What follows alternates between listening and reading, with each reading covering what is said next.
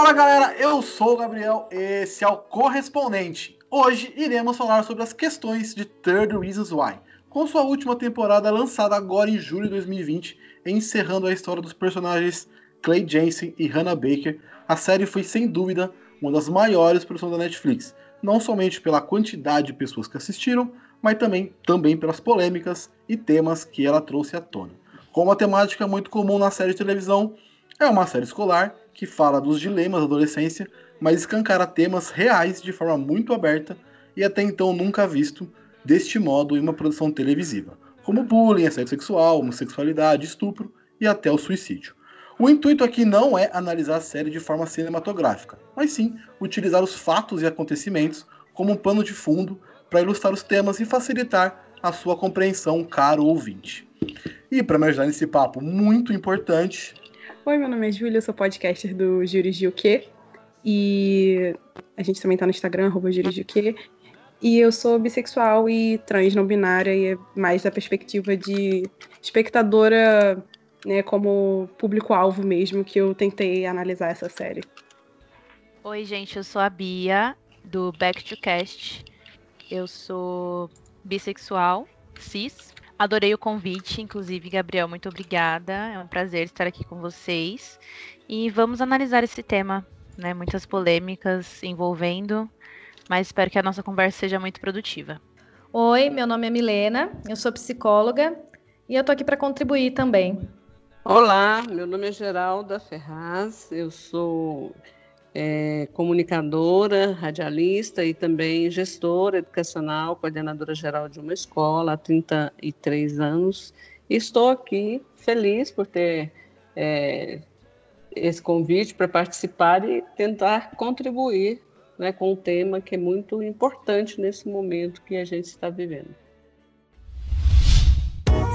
A iniciativa Podcasters Unidos foi criada com a ideia de divulgar podcasts menos conhecidos, aqueles que, apesar de undergrounds, têm muita qualidade tanto em entretenimento quanto em opinião. Por aqui você tem a chance de conhecer novas vozes que movimentam essa rede. Então entre lá no nosso Instagram, o arroba Podcasters Unidos, é só escolher e dar o play. O primeiro assunto que eu pretendo abordar aqui, que eu queria abordar, é o bullying, tá? Que é bem recorrente na série. Mas antes da gente entrar no debate propriamente dito, queria que a Milena explicasse a definição de bullying e os efeitos que ele pode causar em adolescentes, crianças e até em adultos. Beleza. Bom, o bullying é, ele se caracteriza como um conjunto de violências que se repetem por algum período e geralmente eles são, eles são apresentados por agressões verbais, físicas, as psicológicas também, de pessoas que humilham, intimidam e traumatizam a, a vítima. É, as vítimas são chamadas por apelidos vexatórios, é, sofrem va variados quadros de agressão com base em suas características físicas, seus hábitos e também a sua sexualidade. É, o bullying ele pode ocasionar sérios transtornos de ansiedade, depressão e também, como nós vamos observar no decorrer do podcast, o suicídio. É, além do isolamento social, baixo rendimento escolar, a queda na autoestima. E aí, quando isso é, continua até na vida adulta, existe essa dificuldade nas relações pessoais, a vida em sociedade, na carreira profissional. O, e aí acarreta em desenvolvimento uh, de vícios em drogas e o álcool. Mas é importante a gente considerar também, né, que além do sofrimento da vítima, a gente precisa se atentar, né, entender o comportamento desses agressores que muitas vezes são jovens que passam também por problemas psicológicos, né, ou sofrem agressões no ambiente familiar ou na própria escola. E aí eles tentam transferir esses traumas por meio da agressividade contra os outros. É, a série mostra bastante isso, né? O, o, garoto que precisa se explicar toda hora, que ficam chamando ele de gay, a menina que é colocada como a mais bonita da escola, a bunda mais bonita da escola, é, e tem foto íntima vazada e tal. A série traz bastante isso. E é pesado, né? É chato isso. Né? Não é um negócio agradável. Eu, eu já sofri muito bullying, tá? Não sei vocês, mas eu sofri muito bullying. Nada muito pesado, mas sofri bastante. Constrangedor, né? Sim, Eu já bastante. sofri, já fiz bullying, já tive dos dois lados. Eu acho que acaba sendo um comportamento tóxico que você repete, né? Porque é, é uma. É assim, você recebe, né? Você tá do outro lado, você tá recebendo, e aí você. É como se fosse uma cadeia, né? Tanto que pessoas que. É, fazem bullying, geralmente elas ou já sofreram bullying ou elas são abusadas em casa e existe essa ou alguma coisa está faltando em casa, né? Existe essa cadeia assim de abuso que vai tipo vai que nem efeito dominó. Exatamente. Na verdade, eh, eu sou de uma época, na faixa dos 50, viu, gente? Que nem, nem o termo bullying nem era dito, nem era conhecido, mas ele já existia, né? Esse tipo de comportamento, e, e como eh, disseram, eu, eu pratiquei bullying, eu também eh, sofri bullying na escola, era uma coisa que é diferente de hoje, eh, eh, essas situações elas se davam ali no espaço eh, da escola e muitas vezes a gente nem repassava para os pais, porque também nem adiantava. Eh, eles não consideravam isso como uma violência, assim como os próprios educadores não, não consideravam. Né? Ou a gente convivia com aquilo e com os traumas, ou aquilo deixava de fazer sentido mais na frente, né?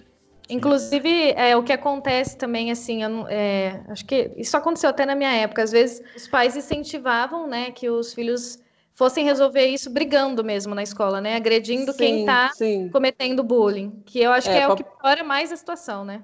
Exato. E Tinha uma, uma história seguinte, olha, é, se você brigar na rua e apanhar, se você chegar em casa, você vai apanhar de novo. É. Então você resolve seu problema lá. Ouviu isso, né? Eu ouvi muito Né? isso. Sim. Então, nunca isso era ouvi- muito comum. Né? É, eu nunca ouvi isso especificamente, não, mas é uma coisa que sempre foi dita aqui em casa, que minha mãe nunca gostava, né? Mas meu pai sempre falava e eu acho que ele tá certo. Que é, se você apanhar, se defende, né? Eu sempre fui do tipo que apanha calada, sempre fui do tipo que não, de- não, não revida, essas coisas. Nem na questão de revidar, não, mas na questão de legítima defesa mesmo. Tipo, se alguém, Sim. você tá vendo que o soco tá vindo, se você não vai conseguir desviar, minha filha, sabe? Você tem que fazer alguma coisa. Eu também, assim, é, eu falo isso como alguém que já apanhou, né? Eu apanhava na creche, da filha da diretora. É, e aí, que era o problema. Ou seja, todo, né? você não tinha nenhuma defesa, né? É, pois é, eu ficava com medo, né? De, de- Meus pais não sabiam, eu ficava com medo dos meus pais descobrirem não sei o quê. Não porque eu achava que eu não ia ter apoio, mas de acontecer alguma coisa, eu ser expulsa da creche, aquelas coisas assim, né? Porque criança era creche ainda, não era nem escola. Então, assim. O fato de ser a filha da diretora tinha uma coisa aí de poder também, né? É, fica aquela coisa também, né? Porque a criança, é, no, no caso, né? No meu caso, ela sabia, né? que Como filha da diretora, quem é? A diretora ia acreditar nela, né? Sim. Então ia ter essa questão e tal. Então, na minha. é, essa foi a primeira, primeira instância assim, de bullying que eu consigo me lembrar mesmo. E aí, é, assim, era o que eu ouvia do meu pai. Assim, se você, se você tá vendo que você não consegue ir embora, né? Porque a gente fica preso dentro do colégio, não tem pra onde ir, né? Assim, teoricamente, né? A gente fica confinado a vários espaços, né? A gente é confinado à sala, depois a gente é confinado ao pátio, depois a gente. né, São vários confinamentos, assim, né? E aí, se você vê que você não tem como, que não vai dar tempo, que alguma coisa vai acontecer, e, e, assim, né, essa questão da. E aí, como eu fiz direito, vem essa questão na minha cabeça da legítima defesa mesmo, você faz o que você tiver que fazer pra tirar essa pessoa de cima de você, pra essa, né? Tipo, você não vai revidar uma fala com soco. Mas assim, se chegar a ficar físico, você se defender. É, o que eu acho curioso também é, eu acho que é o estigma, né, que existe, porque assim, você contar que alguém está cometendo bullying com você, se você chamar algum responsável, aí você também tem aquele medo, né, na questão quando a gente está na escola, né, aquele medo de depois você ser zoado pela escola inteira porque você chamou seu pai ou sua mãe para ir lá resolver o problema, então você nunca sabe o que que você faz e fica perdido, né? Uhum, É. exatamente. Da- Daí, daí que entra a importância do, do papel dos educadores, né? das educadoras, no, no sentido de, de enxergar qualquer atitude é, e qualquer reclamação que chegue né, da criança com a seriedade devida, né, com o cuidado devido. Muitas vezes o que a gente percebe é que existe uma negligência também do adulto de achar que é Muito. frescura. Né?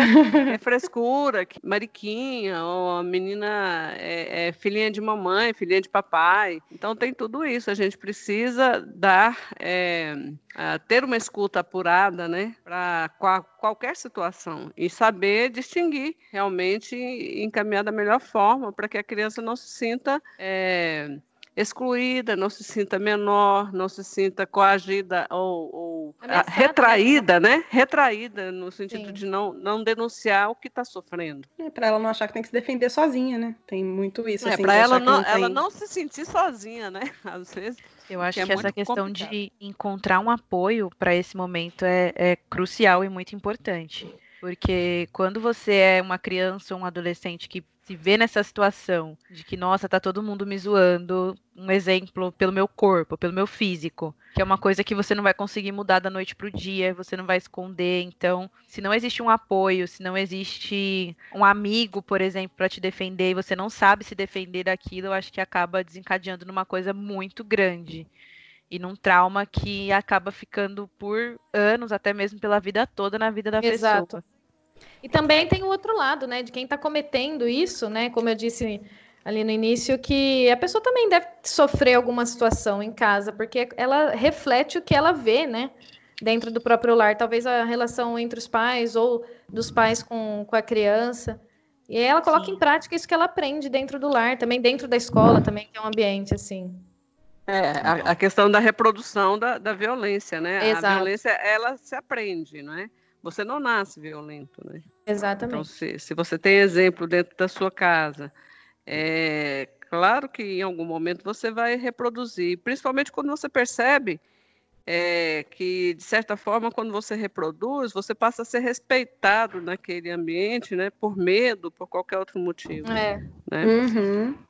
Acho que essa é a parte mais importante, é o, o, o, a aparente recompensa né, que você tem quando você reproduz esse comportamento. Porque se a gente.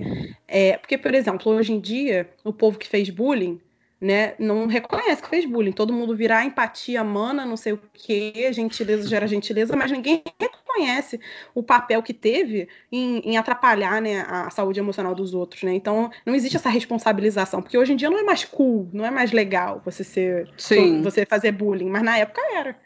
Então eu é, e tem muita, eu acho que tem é, muita gente que é, não, não está na moda ou, ou não é permitido ou é, é, é, algo que a sociedade hoje recrimina, mas tem muitas pessoas que têm um discurso, mas que continuam com a mesma prática, né? Uhum. Até que muitos, muitos. a máscara caia, né? É. Eu acho essa parte da responsabilização muito importante. Talvez também, porque, né, aquela coisa, né? Pessoa formada em direito, é viciada em responsabilização. Mas aí. É, é, é, isso, sabe? É você, por exemplo, como eu vim aqui, virei e falei, eu sofri bullying, mas eu também fiz bullying, né? Então, tipo, é, é, ter esse momento de você reconhecer a parte que você teve, né, naquilo ali e é, reproduzindo, de propósito ou não, até os, os, momentos de bullying que você viu acontecer e você não fez nada, né? Às vezes você não é a pessoa que faz o bullying, mas você também é a pessoa que não, não, né, não ajuda a, a, a parar aquele ciclo, né? Você vê acontecer e não faz nada, que é uma das, um dos problemas também. É, então eu acho que é muito importante essa parte de você virar e falar, olha, realmente eu fiz isso de errado e tal. Todo mundo quer fingir, passar uma borracha no passado, fingir que nada aconteceu, que nunca errou, né? Ou e passar errado que era novo, né?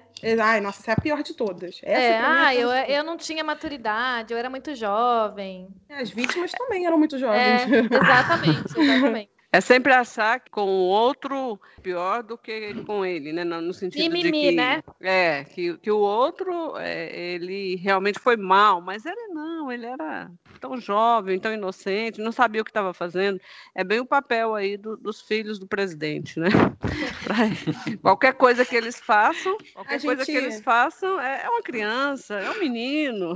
Para os outros é. tem que, que matar, né? Exatamente. Eu e a, a Camille, que é a minha co-apresentadora, no, no primeiro episódio que a gente fez do podcast, a gente falou exatamente sobre isso, exatamente. A gente falou sobre como, é, quando a pessoa comete um crime, é, mas ela cometeu por causa disso, disso, disso. Não, mas ela tem uma justificativa. Mas os outros são só todo mundo sem coração, um monte de monstro que tem que ser morto e não sei o quê. Então a pessoa relativiza aquilo, né? Então, é. É, a gente fala uma frase muito né, marcante, que é todos somos criminosos, todo mundo já cometeu um crime um dia, porque o Código Penal tem 300 mil páginas, quase uhum. impossível você não ter cometido um crime, até porque é, você não sabe que é. é certo moral, né? Uhum. É, o bullying tem vários aspectos, né? Ele é. tem constrangimento é, ilegal, tem o bullying patrimonial, que pode ser dano, né? Então você quebra alguma coisa, você estraga alguma coisa. Agressão também. Exatamente. Tem o bullying físico, que aí seria a legítima defesa, é, legítima defesa não, a, a lesão corporal. Como são menores de idade, geralmente, aí não é mais crime, é infração penal, né? Então é uma coisa uhum. que fosse equiparado, né?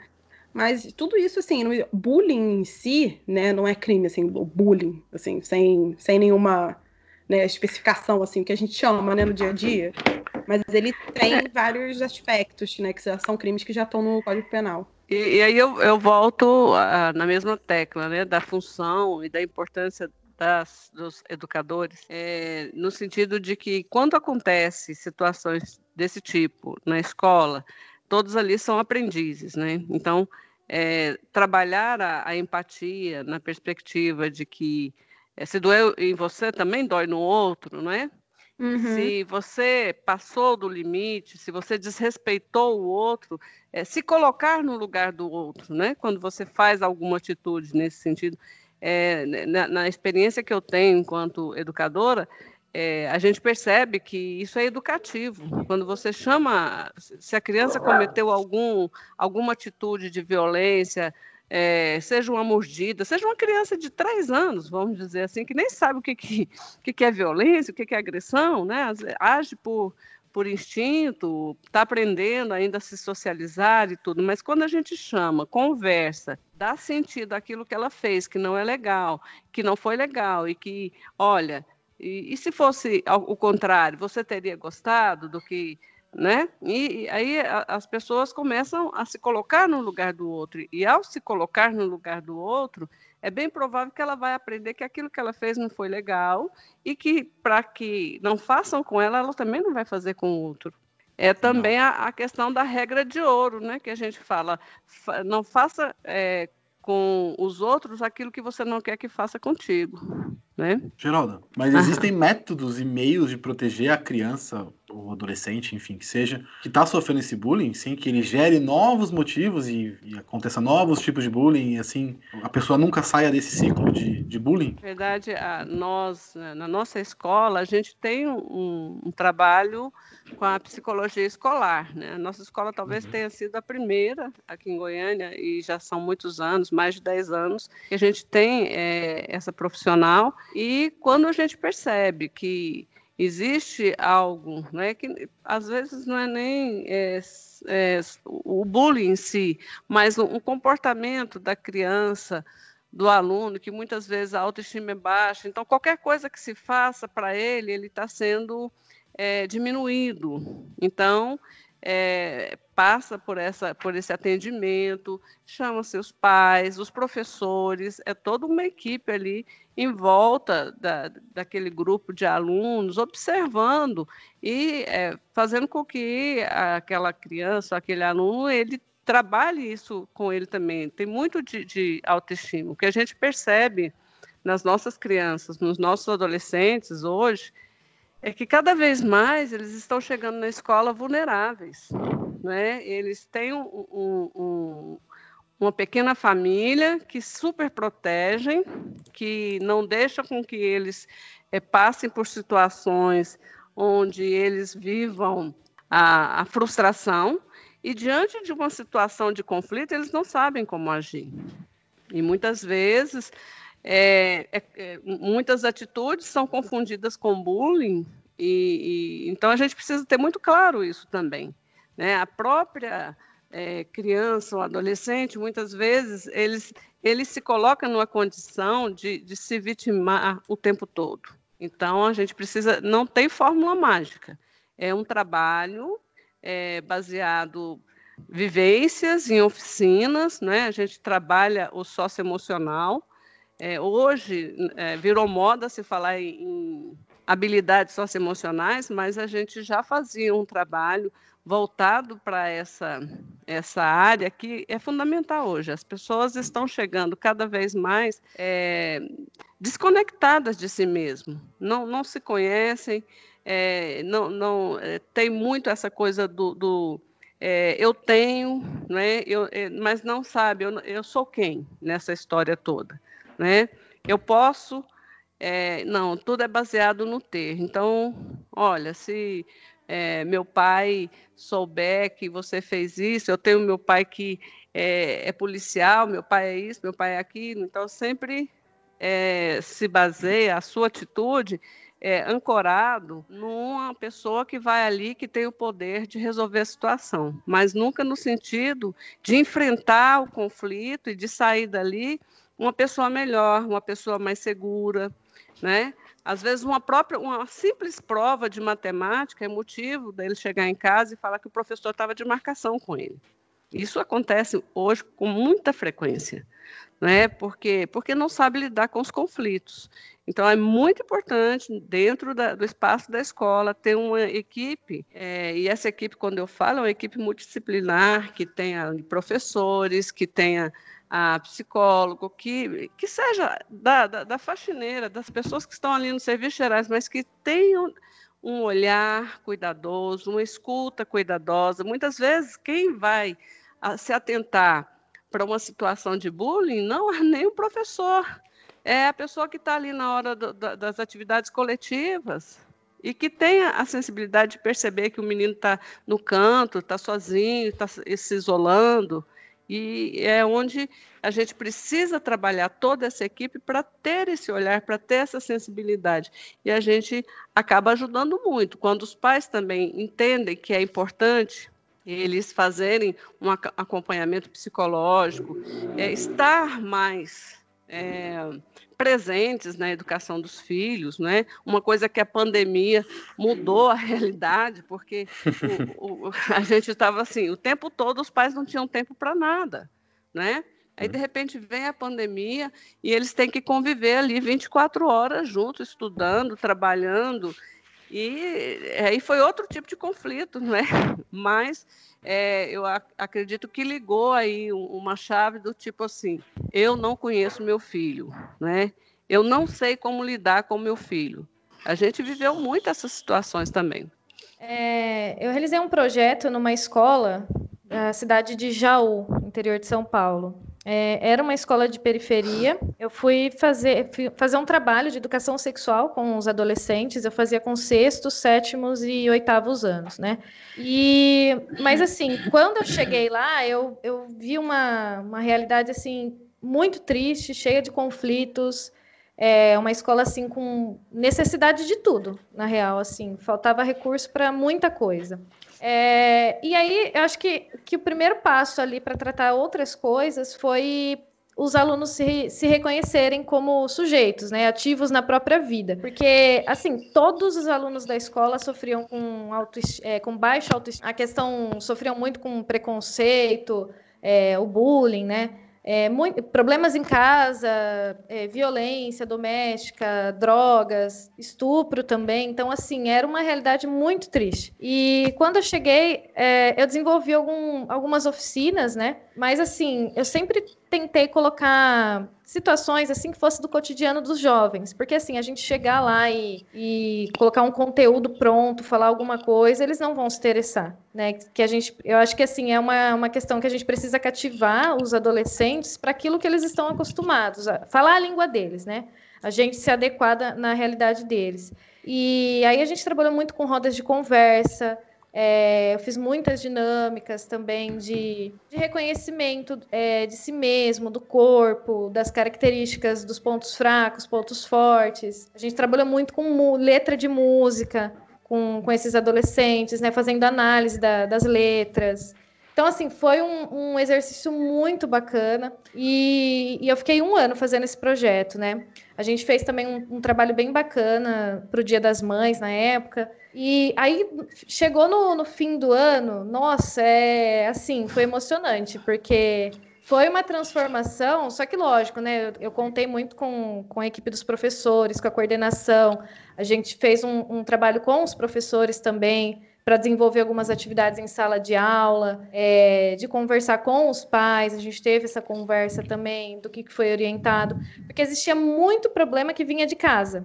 E é bem aquilo de, de refletir o que você vê em casa é, no ambiente escolar, que é o que mais acontece, né? E, e, foi muito bacana, porque aí depois a gente vê o desenvolvimento desses jovens, não, não parece a mesma pessoa que eu conheci assim no começo do, do ano, né? Eu lembro até de um, de um menino que toda oficina que eu dava na sala dele, ficava conversando, não queria participar, atrapalhava a equipe, e ele ficava fazendo zoação. Nossa, aí um dia eu cheguei nele e falei assim: Olha, o que, que você acha de você ser meu ajudante nas oficinas? Me ajudar a preparar o material, vamos construir junto, aí assim você participa mais, né? Você ensina para os seus colegas algo que você saiba.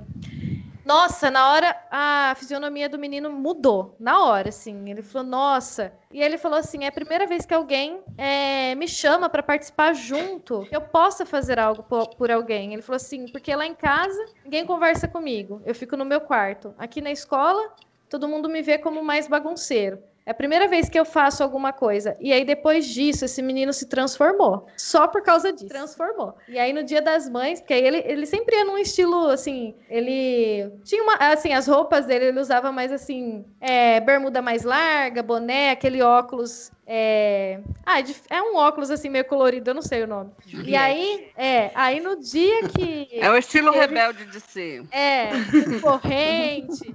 aí ele tinha mó banca, né? Aí no dia que, que a gente fez um trabalho lá pro Dia das Mães, gente, eu na hora que eu vi ele entrando pelo portão, eu não acreditava todo engomadinho, cortou o cabelo, passou gel. E ele estava super empolgado. Ele foi recitar um poema na frente da escola inteira e da, de todas as mães que estavam presentes. E assim, foi muito emocionante. Que aí eu vi a mãe dele chorando. Depois ela veio agradecendo o pessoal, porque o filho dele estava diferente até em casa. Então, assim, foi uma experiência muito boa. Mas é um trabalho de formiguinha. Tem que ter muita Sim. paciência, dedicação. Não é uma coisa que acontece de um dia para o outro. Porque Não, é um trabalho que acontece com os pais também, né? Sim, tem que envolver todo mundo, né? a família, a escola, e, e to, não só os professores, mas toda a equipe de escola.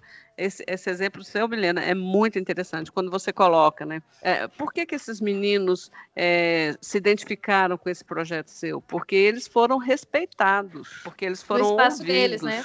Exatamente. Ao invés de você chegar lá impondo algo para eles, não, você é, teve a sensibilidade de, através das vivências e de toda essa capacitação que a equipe fez, de repente, de sentir qual era a necessidade deles. Essa é a grande questão, não é? é então, é, Gabriel, disso... me lembrei de um, é, a Milena trazendo esse exemplo, eu lembrei do ano passado. É, lá na nossa escola, aqui em Goiânia, Orientar Centro Educacional, nono ano, é a turma dos mais rebeldes. É aqueles que estão saindo, é, eu costumo dizer para eles que eles são rebeldes sem causa, que aí eles acham que, que, que descobriram o mundo e que não precisam mais ter aquele, aquele compromisso com os estudos, né? E, e não sabem o que esperam eles lá no ensino médio. E aí os professores estavam muito reclamosos de que eles estavam muito desinteressados. E como eu sou radialista e tenho formação em comunicação social, eu cheguei na uhum. sala e sugeri para eles o, criar um, um, um, podcast, um projeto de podcast chamado que E Agora Nono Ano. E esse projeto, assim como a Milena está colocando, é, eu, eu simplesmente dei autonomia para eles para falar sobre o que eles queriam e eu ficava de retaguarda só orientando as questões técnicas e cobrando deles no, os dias, né? Nós fizemos um projeto juntos, com temas, com periodicidade. Então, a, com equipe, cada semana era uma equipe que. É, cada semana não, cada quinzena era uma equipe e com isso, eles foram se comprometendo, foram correndo atrás, foram pesquisando, foram trazendo coisas que é, inimagináveis. E no início, o, o mais comportado deles chegou para mim e falou assim: Você acha que isso vai dar certo? Nessa sala nada vai para frente. Aí eu falei para ele: Eu tenho certeza. Né? E no final do ano, nós nós conseguimos fazer esse projeto, nós começamos meado de maio e fomos até dezembro. Então a gente fez mais de 20 podcasts. Está inclusive no, no SoundCloud, chama E Agora Nono Ano. E discutimos temas Legal. variados, né? É, violência contra a mulher, meio ambiente e sempre com sugestão deles. Então acho que é importante a gente dar esse apoio e claro Quando a gente pega a pesquisa, que a gente lê, que a gente. Aí a gente tem que sentar e conversar. Olha, isso aqui tá bom, isso aqui, olha, você pensa assim mesmo, você acha que está correto? Você lê outra coisa, dá, dá uma pesquisada nisso e naquilo. Quer dizer, eles vão é, amadurecendo, eles vão ampliando o conhecimento deles, eles vão se sentindo capazes, né? Nós descobrimos lá os que eram uma menina chamada Beatriz que tinha super dificuldade com todas as disciplinas, mas a menina quando pegava para gravar e falar, ela, ela se transformava, né? E falava muito bem e tinha uma naturalidade para lidar com isso, né? Que os outros colegas, por mais bem preparados que eram, não tinham. Por outro lado, tinha colegas que não queriam é, gravar, não queriam falar é, para o podcast, mas eles faziam a edição, né? Eu só orientei um programa. Eu falei, gente, pesquisa aí que tem um programa gratuito, nome tal, e ensinei uma vez para eles como editar. E o resto eles fizeram sozinhos. Que maneiro. Não é? Eu então, acho assim, que é isso tem muita relação também com o fato de que vocês estavam falando antes de deles não se conhecerem, né, não conhecerem Exato. a si mesmos. Exato. A série, ela fala muito, trazendo um pouco para a série aqui, ela fala muito disso das perspectivas, né, de cada um mostrar a perspectiva de cada um e também mostrar como eles não se conhecem entre si, não só não conhecem Exato. a si mesmos. Então eu, fico, eu tava pensando nisso porque eu voltando atrás assim, é, eu não, não, não sabia assim o que que meus colegas passavam em casa eu não sabia do que, que eles gostavam, do que eles não gostavam. Eu não, não era só uma questão deles não se conhecerem, mas era uma questão de eu não conhecer eles e eles também não me conhecerem. Então é mais fácil você é, demonizar ou você coisificar, né, ou você desumanizar uma pessoa que você não conhece. Então, claro. acho que essa falta de contato que existe, né, entre si, apesar de estar tudo no Instagram, blá blá blá, essas coisas assim, que na minha época já não tinha, é, a gente só vê o, o, idealizado, né? A gente não vê as dificuldades. Então, Exatamente. eu acho que é, é, tem muito isso. É, é, esse que eu acho que a série é uma parte que a série trabalha bem, na minha opinião, são poucas as partes que a série trabalha bem. Eu acho que essa série uhum. é uma, é uma chuva de erros. Mas é, uma das coisas que ela trabalha bem é essa questão da perspectiva. Ela mostra é. como é, é uma questão de você acha que as coisas são dessa forma. Você acha que essa pessoa pensa isso, você acha que essa pessoa fez isso, mas você não sabe. Você é tudo acha. Você tem a sensação de que você conhece as outras pessoas, mas você não conhece. Uhum. Então essa é. falsa sensação cria eternamente, assim, principalmente para colégios pequenos, eu acho que é ainda pior, porque você renova menos, né, os alunos. Uhum. Então tem uhum. mais, menos essa sensação de, de refresco, né, de tipo assim, de novidade, de mais oportunidades, né, porque se você não tem amigos, se entra gente nova todo ano, você, ano que vem, já, já tem uma chance maior de você conseguir achar um grupo que você se identifique. Então acho que isso a série trabalha muito bem.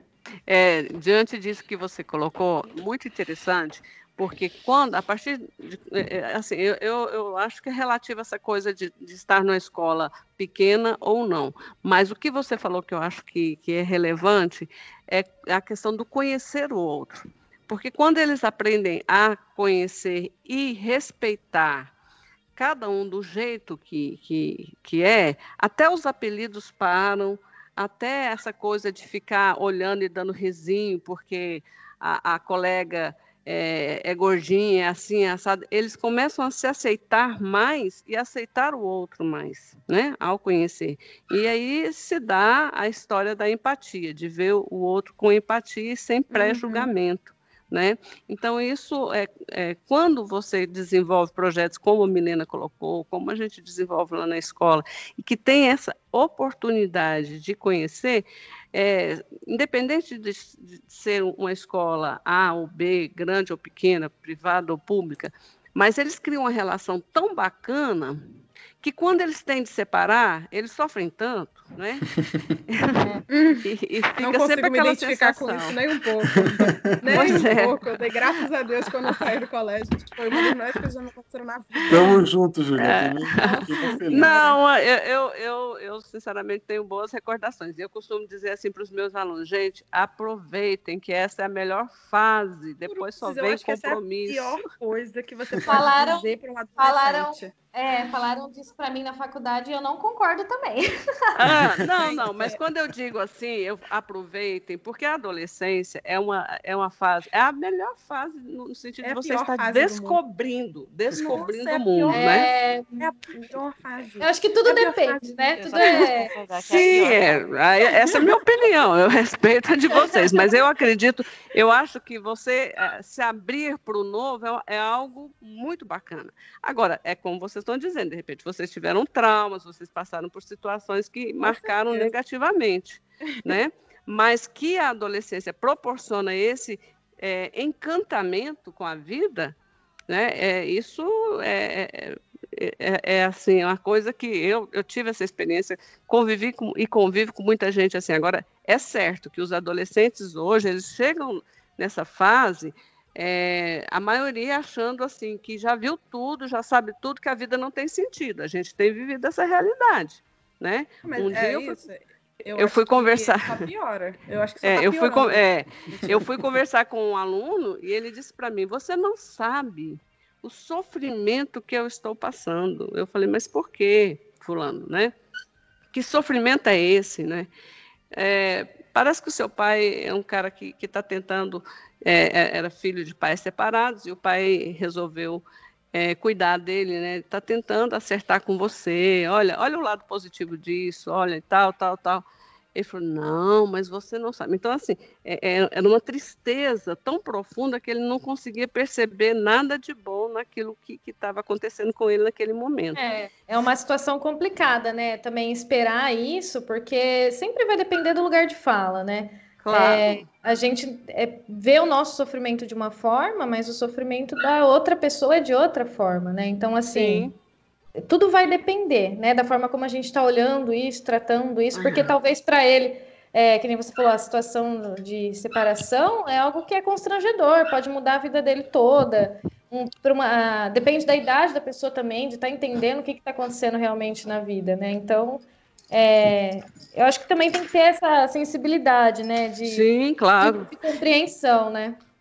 De compreender e de tentar ajudar, sobretudo, né? É, De, de- e, assim, que- porque muitas vezes se a gente é, tenta entender e começa a supervalorizar uma, uma situação X, muitas vezes você não está ajudando. Agora, se você entende, compreende e, e- e tenta ajudá-lo no sentido de mostrar caminhos, de repente você consegue fazer com que ele saia daquela, daquela condição, né? Sim.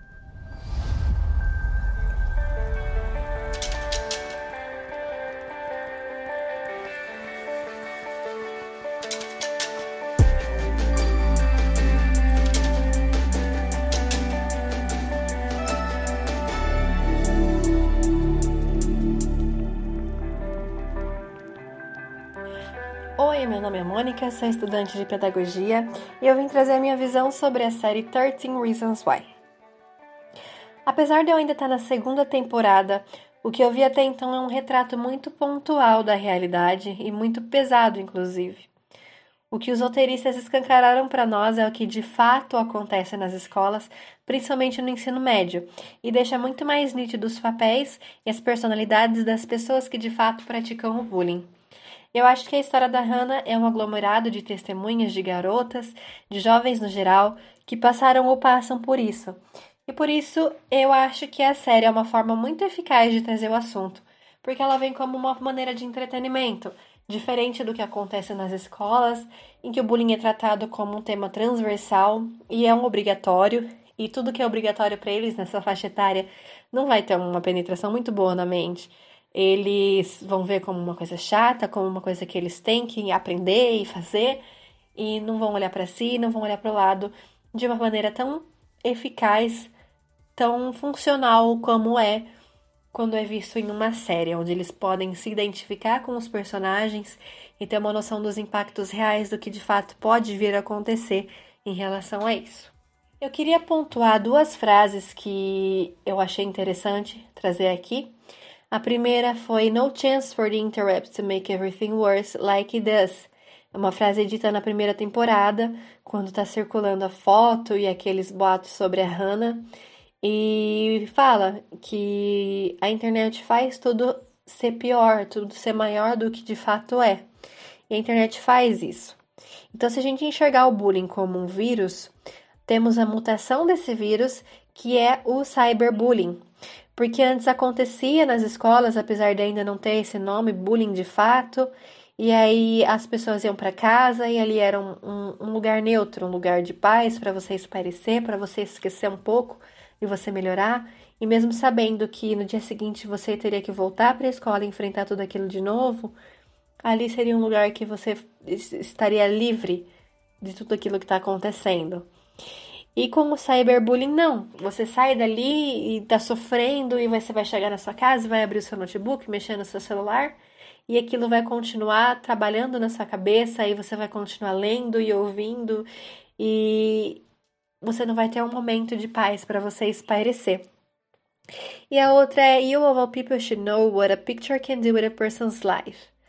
Que é quando acontece de vazar aquela foto da Hannah com aquela outra garota, e ela diz que a Hannah, sobre todas as pessoas, deveria saber o que uma foto pode fazer com a vida de uma pessoa de fato pode acabar com a vida de uma pessoa.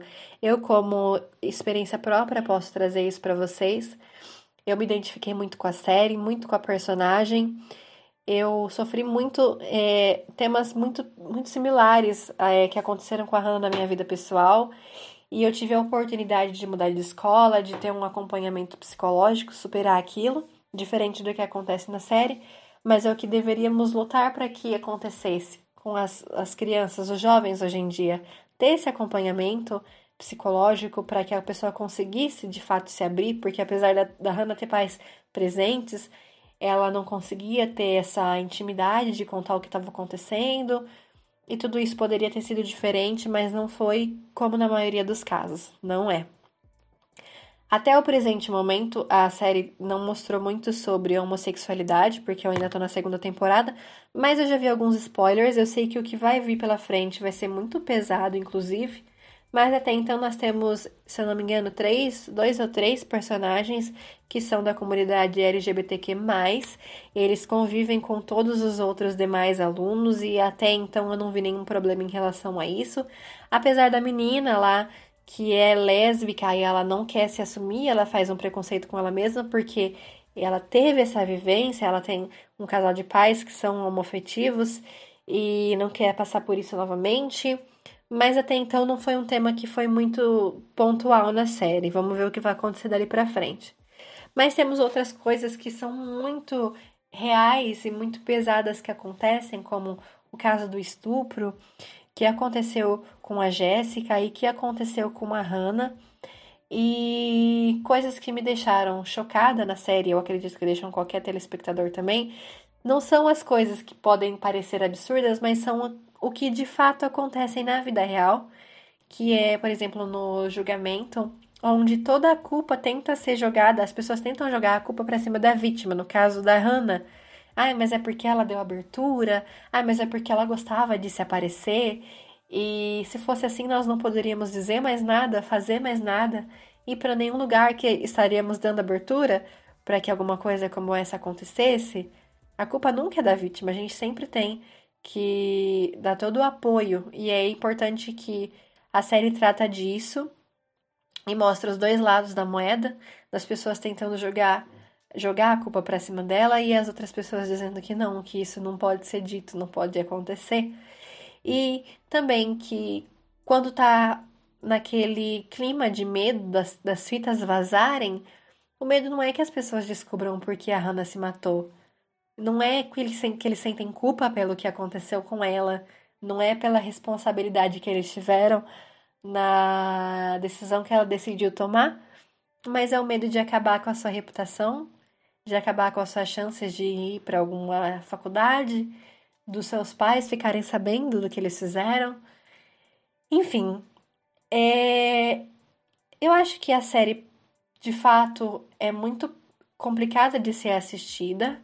Tudo bem que ela tem uma classificação indicativa ideal, mas a gente sabe que aquilo não é sempre seguido uma pessoa tem que ter uma cabeça muito boa, uma mente muito forte para assistir aquilo, porque realmente é uma coisa que vai te afetar, vai ficar por dias ali matutando na sua cabeça, na sua mente. Mas eu acho sim muito eficaz, é muito útil quando se trata sobre bullying. Quando se trata sobre temas como homossexualidade, como estupro, como festas, drogas, sexo no geral. E eu acredito que seja isso. Acho que numa conversa teria mais chances de, de abordar melhor o assunto, porque aí, como são perguntas e respostas e, e troca de opiniões e ideias, a gente consegue se expressar melhor. Mas por hora é isso. Agradeço muito pela oportunidade.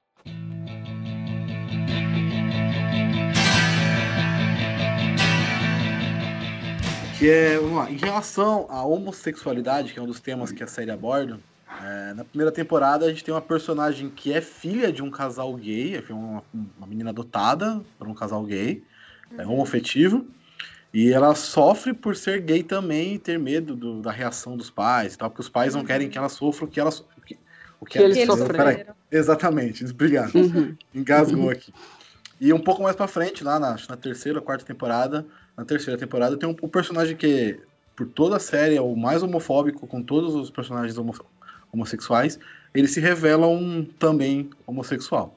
É, uhum. eu, eu, queria que vocês, principalmente a Bia e a Júlia, que estão mais nesse mundo, é, queria que elas dessem a visão do que a série quis mostrar com isso, nesse contexto. Do que a série tentou mostrar com isso. Eu estava aqui só observando os discursos maravilhosos de vocês até agora. Eu acho que, principalmente na primeira temporada, onde a personagem que é filha dos homossexuais nega a própria homossexualidade, principalmente pelo fato de que, ai, vai reforçar esse estereótipo de que os pais gays fazem da criança um homossexual também, e ela acaba se resguardando muito a isso. Minha opinião pessoal em relação à série é que eu acho que esse assunto foi abordado de uma maneira muito rasa. Uhum. Mas em relação à situação em si, é muito complicado, principalmente nessa fase de adolescência, em que você está se descobrindo e que você precisa se assumir para as pessoas e que você precisa sair do armário e, e na situação em que a personagem estava, cria na cabeça da pessoa uma uma confusão mental muito grande, porque me colocando no lugar da personagem, eu acredito que ela deve ter pensado várias vezes em se eu fosse, se eu fosse filha de um casal hétero, eu teria problemas para me assumir porque eles poderiam ser preconceituosos.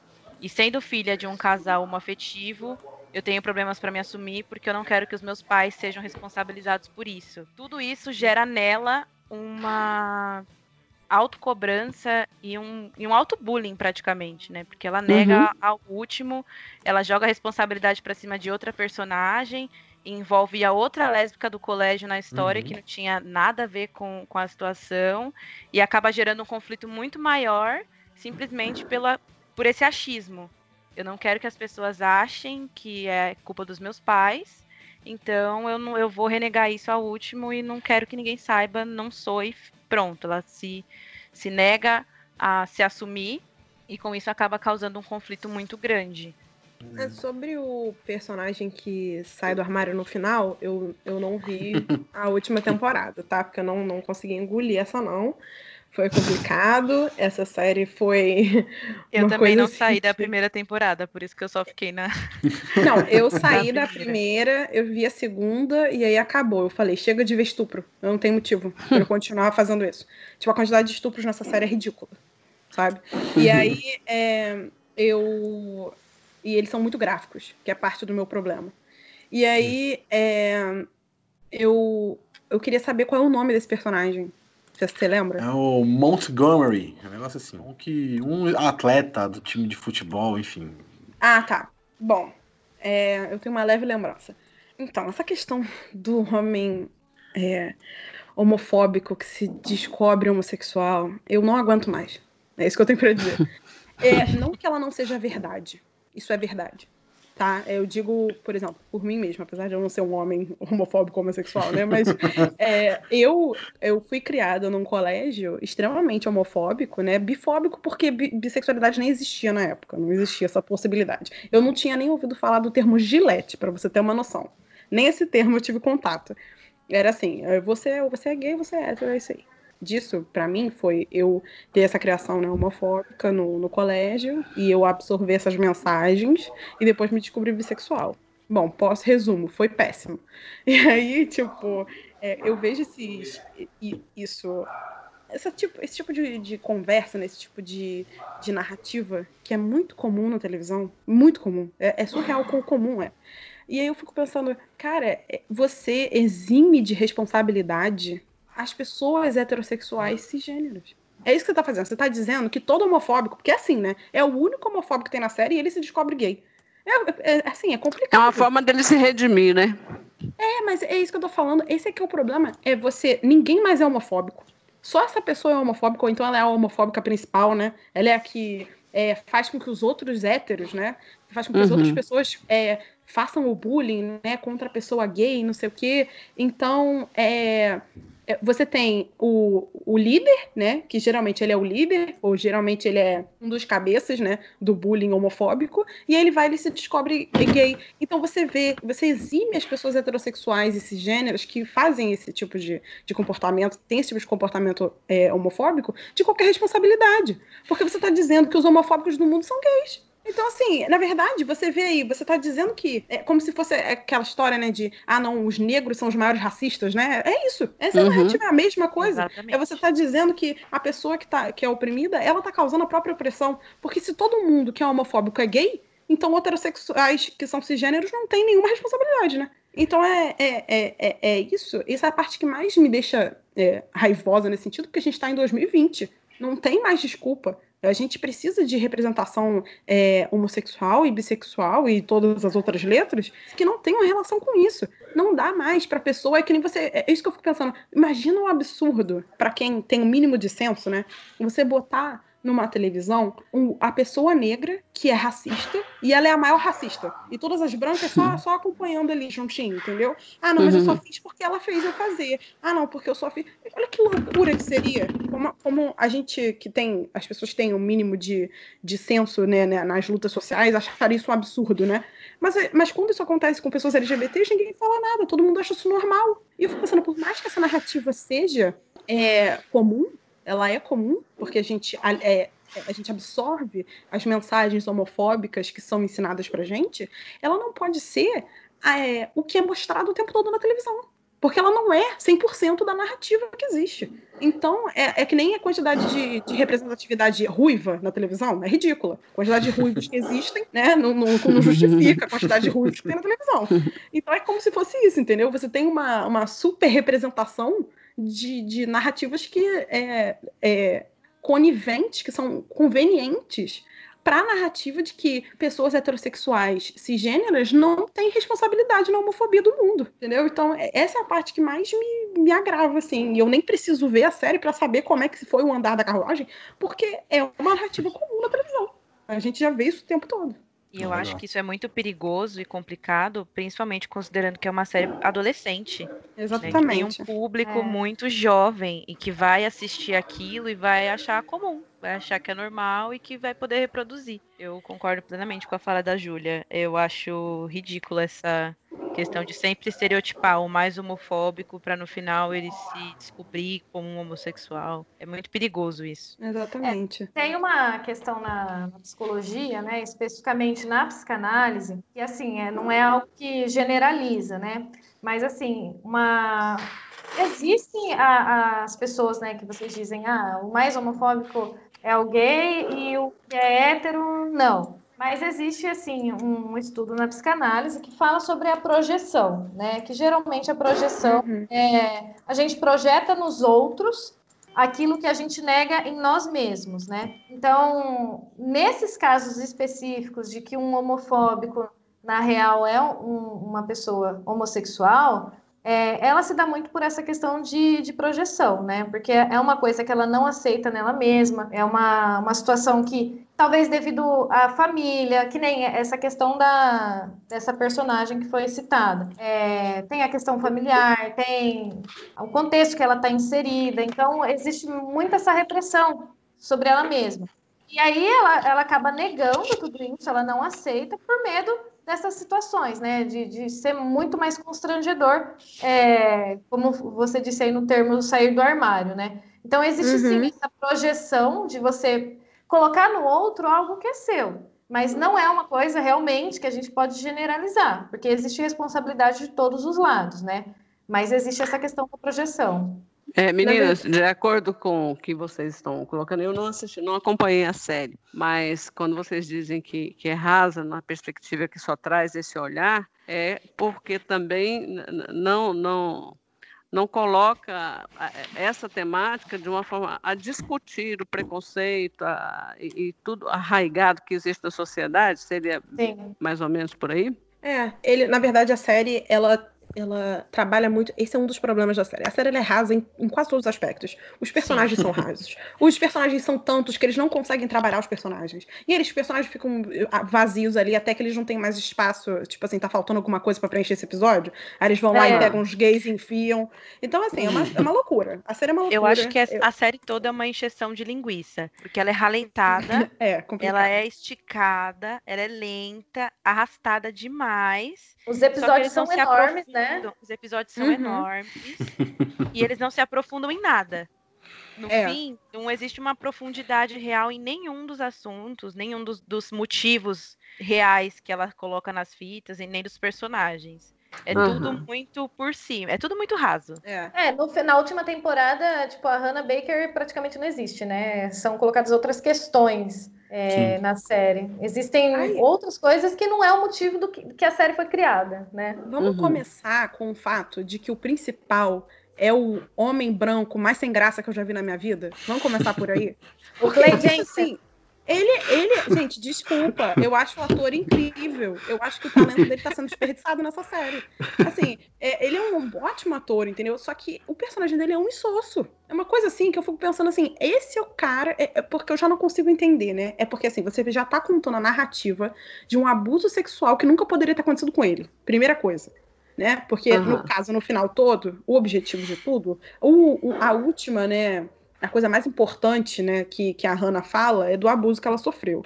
Então, é já é uma coisa que eu não consigo entender. É uma coisa que, que você vê ela daquela lente, é óbvio que tem um objetivo, né? Você vê ela daquela lente idealizada, né? E como o cara, tipo, idealiza ela e não vê ela como um ser humano. Só que eu achei que a série ela já parte de um ponto errado. Porque se você vai contar a história de pessoas que não são brancas, de pessoas que são é, mulheres, de pessoas que são gays, que são tudo menos do que o principal é. E aí você bota um principal que não é nada dessas coisas. E aí eu fico pensando, essa série é feita pra quem? Se ela, tá, ela tá tratando de, de narrativas, né? é, Uhum. é, que são. Que não são, né? Que não tem um foco. Branco que não tem um foco. Cis que não tem um foco ou não sei o quê, que não tem foco. Que não tem esses focos principais, assim, que são literalmente as características do principal. Então eu fico pensando, pra mim, que já começou errado de ter escolhido um personagem em que é, é, ele já não. Já é, já vai ser difícil. Ele não representa esses papéis, né? Exatamente. É você fala assim, gente, é- é- ele nunca poderia ter vivido nenhuma dessas coisas. Então por que, que a gente tá acompanhando esse garoto? Esse garoto é, é- ele é tipo assim, uma. É, pra mim, ele é uma ponta solta na série. Sabe? É, é Uhum. assim que não. Ele, ele é um, um- um observador. Ele não é um agente. Né? E quando ele é um agente é pra ser um babaca. Então, assim, é uma coisa que eu, eu fico pensando, sabe? De tipo, por quê? Sabe, eu acho que a série ela começou errado, ela já começou e é, para mim ela mostra quem escreveu, né? Porque pra mim, e nunca na minha vida eu ia contar a história de uma menina que foi abusada na, da lente né? de um homem. Eu nunca faria isso. É uma coisa que não faz sentido. E sem Então- contar, e sem contar também, né, a questão que, tipo, parece que a responsabilidade de resolver todos os problemas era dele, né? Uhum. Tipo, ele tinha que, ele tinha que pegar o mundo de todo mundo, tentar resolver e, tipo, como se um adolescente de 17 anos, que é o que o personagem dele nessa idade, né? É como se um adolescente com essa idade pudesse ter essa responsabilidade toda, essa maturidade para lidar com todos esses problemas. E tem um momento ali na série que mostra um rapaz que vai é, atirar num baile lá. E, esse, e o Clay entra na frente da arma, como se, tipo, mano, eu sou super-herói daqui, então eu vou fazer isso. E, e é uma responsabilidade muito grande, que dependendo do telespectador, isso, entendeu? É, é uma coisa que não pode acontecer, né? É a jornada Uhum. de herói dele. Eles usam É. é, o sofrimento de personagens é, que são marginalizados para que eles caibam numa narrativa de herói do principal. Branco, cis, hétero, padrãozinho, classe média. É, Então, a função é, todo o sofrimento marginal, né, das pessoas que estão nas margens, é instrumentalizado para que você crie é, uma, uma narrativa de branco salvador, do homem salvador, né, do herói, e que é, é uma coisa tão ultrapassada que me assusta. É, eu não tinha uhum. pensado nisso, mas você está falando tem razão mesmo. Eu também é, achei uma... agora você falando.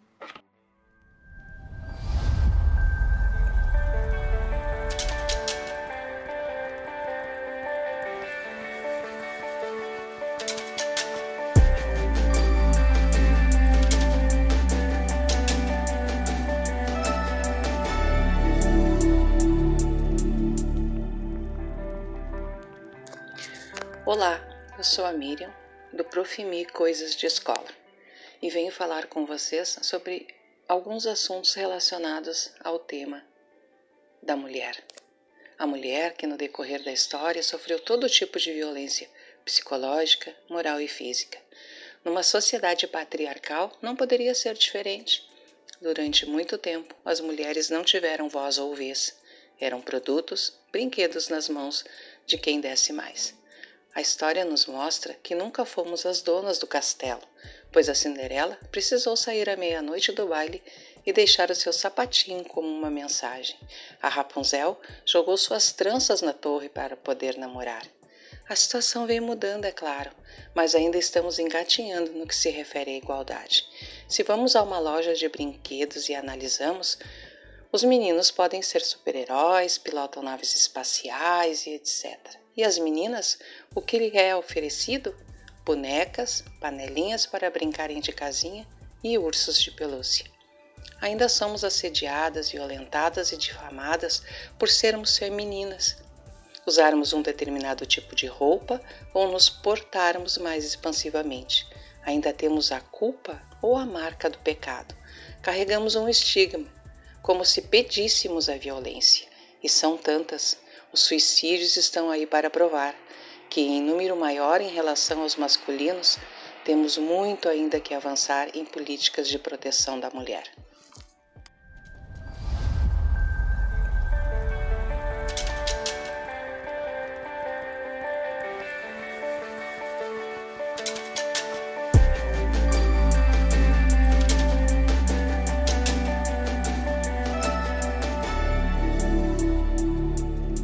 Olá pessoal, eu sou Samuel Nunes do Resumo Cast. E sobre a série, eu considero apenas a primeira temporada. Eu tentei assistir a segunda, mas eu não consegui seguir em frente, então eu parei na primeira. E apesar de ter um tema muito perigoso para o público-alvo deles, tanto que os atores fizeram vídeos esclarecendo que a série não é uma apologia ao suicídio, ela conseguiu, ela conseguiu retratar muito bem os dramas adolescentes de uma maneira profunda diferente de tantas outras obras que só retratam o adolescente superficial.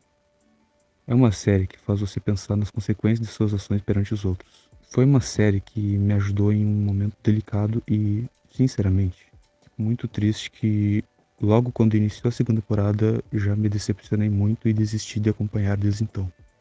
Acho que é isso. Valeu o convite e tchau.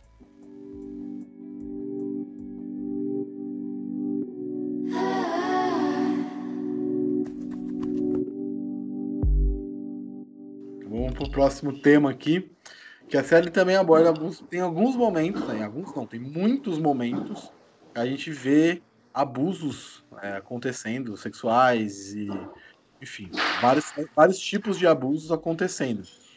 É, os caras passam a mão nas meninas, é, falam que ela tem o melhor corpo, faz proposta para ela, propostas indecentes, é, enfim. E dois estupros acontecem na série. É. Dois? Não, não. Na primeira na, temporada, né? Na primeira temporada. Eu tô ah, pegando tá. a É que tem um estupro assim, que é um Quem me dera só fosse. É, tem a Hannah Baker, a Jessica, e tem também o, o rapazinho lá. É, são três estupros durante toda a série. Acho, não sei, não sei se tem mais. Deve ter mais, que não foi tão trabalhado assim. Os que são mais colocados à, à mostra são esses três. É, vocês, vocês acreditam que existe essa sensação de impunidade e isso propicia a homens otários fazerem isso?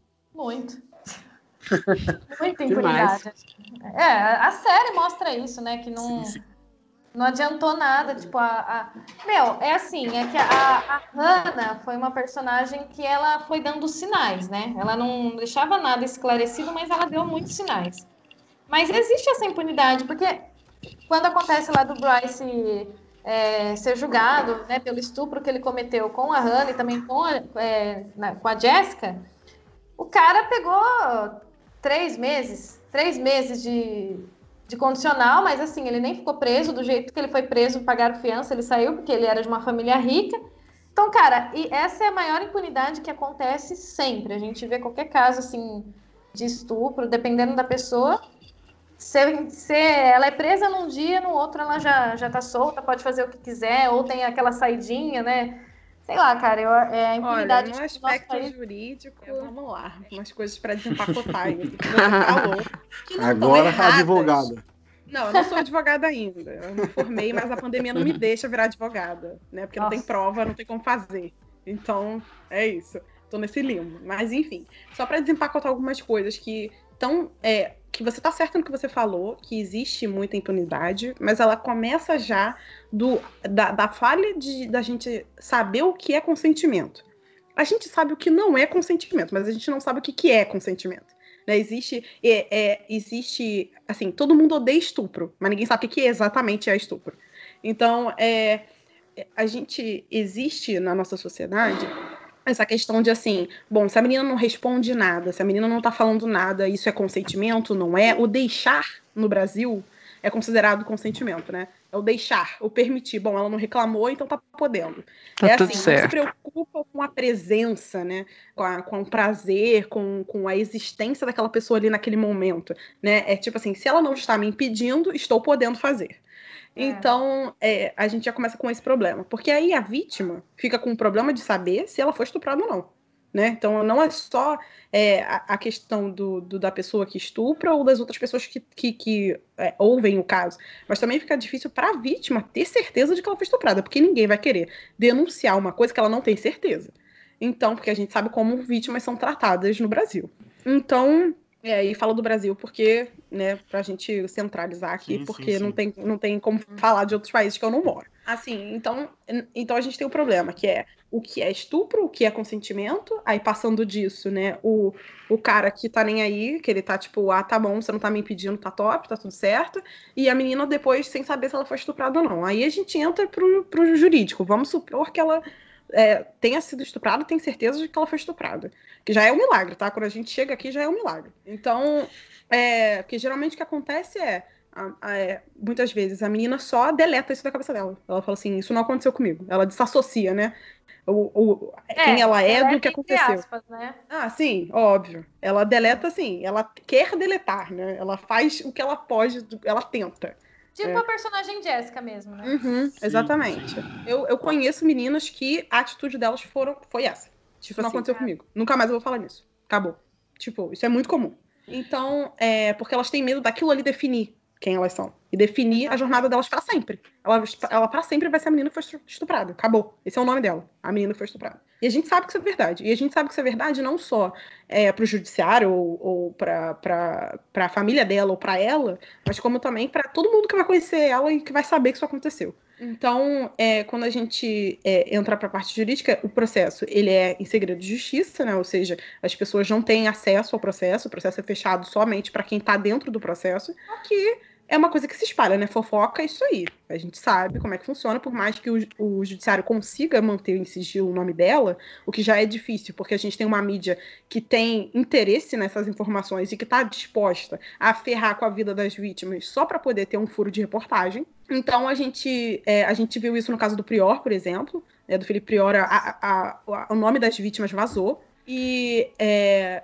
então, tem esses, essas várias etapas que antes mesmo da gente chegar em falar que, ah, porque a pessoa é presa e depois ela é solta, antes mesmo da gente chegar nisso, a gente já tem todo esse mundo de problemas para resolver. E quando a pessoa consegue mesmo denunciar e o cara é condenado, que já é difícil, porque geralmente é uma palavra contra a outra, a gente tem um sistema muito difícil de reconhecer e de saber quem, o que realmente aconteceu, principalmente no caso, por exemplo, de mulheres que, que estavam bêbadas ou que foram drogadas, né? Então a gente já tem mais esse problema porque se não existe uma claridade de, de detalhe, fica difícil você averiguar, porque existe, obviamente, no judiciário esse, essa questão. Aquilo ali aconteceu mesmo? Existe algum interesse? que a gente, a gente sabe que isso existe, gente. A gente não adianta a gente fingir que não existe, sabe? Acho que fingir que não é possível que falsas acusações, acusações existam é contraproducente. Eu não acho que isso ajuda ninguém. Os casos que acontecerem, as pessoas vão pegar para usar e vão falar assim, ó, tá, você tá dizendo que não existe, mas aqui esse caso, né? Então, obviamente existe. Então a gente, é, a maior falha é a gente descobrir a melhor forma de a gente saber se aquilo ali aconteceu mesmo e, além disso, fazer isso sem que você violente a vítima que realmente foi vítima. Então é muito complexo, é um assunto muito, muito complicado. Qualquer pessoa que já viu uma audiência é horrível, é horrível. Você vê a pessoa contar, é uma coisa assim, horrorosa, horrorosa. Eu já vi crianças contando, já vi de tudo, e é absolutamente horrível. Então, é uma coisa que você conta exclusivamente na maioria das vezes, com a palavra da vítima. Então, é, e como a nossa pena de estupro no Brasil é muito alta, é, é um vale, é, é tudo ou nada, entendeu? Então, ou você está condenando essa pessoa para, sei lá, oito anos de prisão, e você tem que ter certeza absoluta de que você está fazendo isso porque aquilo realmente aconteceu. E ao mesmo tempo, você não é, acredita naquilo, você tem que, né, na, na cabeça das pessoas que trabalham disso. Você quer fazer tudo que você pode para que aquilo, aquela justiça seja feita. Então, é, pelo menos no Brasil, quando a gente tem um instituto né, chamado é, a prisão preventiva, né, e a prisão temporária também. A temporária é quando a gente está investigando, e a preventiva é quando a gente. Geralmente o processo já começou, mas também pode ser durante o inquérito. Então, está investigando, aí você prende temporariamente ou preventivamente para tentar investigar e a pessoa não atrapalhar as investigações, por exemplo, ou porque você acha que a pessoa vai fugir, tem vários motivos. E aí, essa questão que você mencionou da saidinha é quando a pessoa já foi condenada, ela já está cumprindo pena, então, tipo assim, já, ela já cumpriu pena vários, muito tempo, assim, anos, principalmente em caso de estupro, que a, pena é muito longa. Então, é, são várias. É, porque é, a saidinha é só para. que é o indulto, né? E ela é só para quem já cumpriu, se eu não me engano, um terço da pena. Como a pena é muito alta, são, são muitos anos. Não pode ter falta grave. Para mim, você ter, não ter falta grave no sistema judiciário é, penitenciário é quase um milagre. Porque uma pessoa implica com você, pronto, já tá, já tá na sua ficha, sabe? Então, são várias questões. Essa questão da saidinha. É, é, eu sou defensora da saidinha, tá? É, eu acho que se a gente pretende botar essas pessoas de volta na sociedade, nada mais justo do que, depois de ela já ter cumprido uma série de requisitos, ela ter esse direito de sair um dia, entendeu? Para passar, geralmente, é, são em épocas de Natal, né, ou Dia dos Pais, enfim, é para ela passar esse tempo com a família. Então, porque a família geralmente é o último núcleo, né, a última ligação que ela tem com a sociedade. Então, tem uma função de ressocialização muito importante. Então, com certeza, desculpa aqui meu monólogo, mas é que é muita coisa. é, tem, tem uma, uma questão, assim, em relação à saidinha. É, eu acho que é uma coisa, assim, que precisa ser muito, é, assim, analisada, né, no sistema carcerário, por conta que, às vezes, isso também pode ocasionar que, que o criminoso, nesse momento de saidinha, faça novamente o que ele já, já havia cometido antes, que nem quando, é, lá em Jaú, né, que era uma cidade que eu morei, é, aconteceu já o caso de um cara que ele estuprou uma mulher e uma criança, e aí ele foi preso, mas aí no momento da saidinha ele cometeu novamente um estupro. Então acho que, que tudo bem, existe a questão da ressocialização, mas é uma coisa que tem que ser acompanhada de perto, de saber exatamente quem é o cara que você está colocando na rua de novo, né, para não acontecer esse tipo de coisa, porque aí a, responsabilidade vai ser de quem? Além do cara também, entende?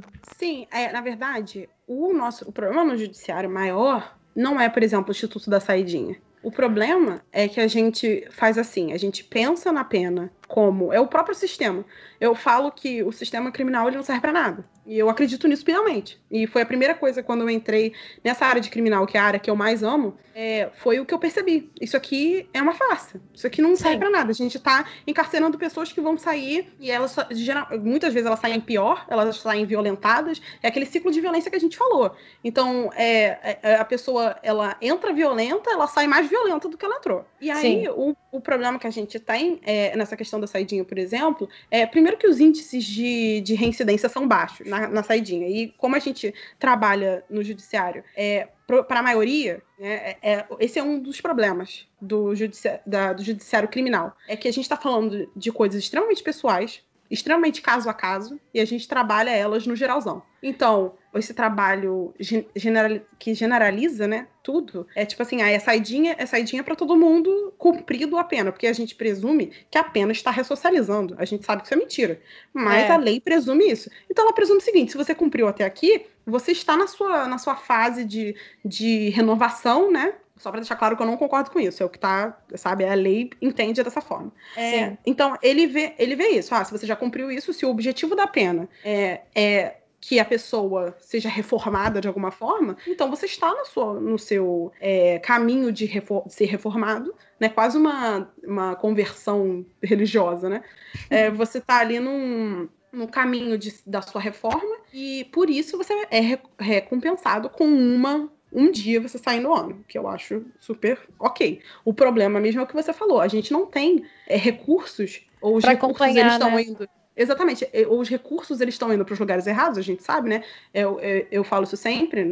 Você, se você entra como estagiário num, num gabinete de juiz, é, você ganha 800 reais, o assessor ganha 8 mil e o juiz ele ganha 40 mil, 50 mil. Tipo assim, tudo isso no mesmo gabinete. Então, as mesmas pessoas que trabalham ali, elas estão recebendo essa diferença de salarial. Então, você vê que os recursos eles são muito mal distribuídos e eles têm uma função de enriquecer uma parcela da sociedade, que é quem entra para juiz, é quem entra para promotor, é quem entra para defensor, vão me arrasar, né?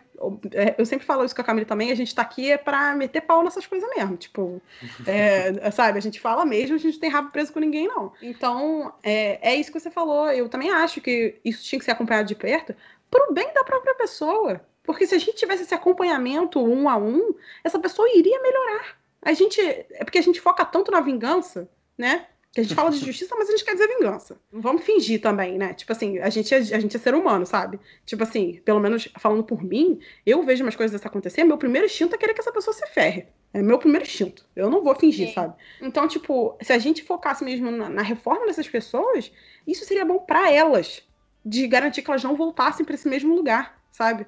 Então, eu acho muito importante isso que você falou, mas não para culpar a saidinha, mas para culpar realmente essa ausência de recursos que tem. Exato. E de como... O sistema Exatamente. todo, né? Exatamente. Um sistema que é, não funciona é... e não foi feito para funcionar, só para deixar bem Exatamente. claro. Exatamente. E é não só esse sistema, né, o sistema criminal, mas eu acho que em tudo, em tudo. É, é deveria ter um, um investimento melhor, principalmente, eu vejo assim, que às vezes parece que está aumentando mais prisões e, e, e, em vez de escolas, né? Uhum. E a gente, a gente fica imaginando um mundo perfeito, só que quando a gente olha a realidade, cara, é muito, tipo, deprimente, né? Você vê que, que é, não sai do papel, só fica no papel, dizendo que aquele mundo é maravilhoso, mas aí quando você vai ver, o negócio é por outro lado. É, existe uma coisa chamada justiça restaurativa, eu considero, eu realmente Sim. recomendo para vocês para saberem, procurarem saber sobre isso, que é justamente ele foca no caso a caso. O objetivo dele não é prender ninguém, o objetivo é satisfazer a necessidade da vítima, então é uma justiça voltada no, na, na necessidade da vítima, que é completamente abandonada no sistema que a gente tem agora, e que o foco não é prender, o foco é resolver o conflito, que é o objetivo do direito e deveria ser sempre o objetivo do direito. O direito ele só existe porque conflitos existem. Então o objetivo é esse. Então eles focam é, principalmente em, em, crimes que não tem, não envolvem violência, né? Mas justamente para você evitar encarcerar todo mundo em, em, situações que às vezes a vítima não quer que isso seja feito. Eu já vi isso. É, posso dar meu pitaco? Pode. Então, é, quando vocês dizem, é, fazem toda essa leitura jurídica né, dos casos é, de, de, estupro, vítimas e, e, seus algozes, eu penso que se a gente, se no Brasil hoje tivesse um, um governo sério, é, com políticas públicas é, efetivadas, nós teríamos aí, primeiro, né, um atendimento à vítima em que contemplasse não só as delegacias, mas é, centros de, de referência com casas, abrigos e tudo que fosse necessário para que essa vítima saísse dessa condição de violência, seja ela violência física na, na perspectiva do, do companheiro ou mesmo sendo vítima de estupro.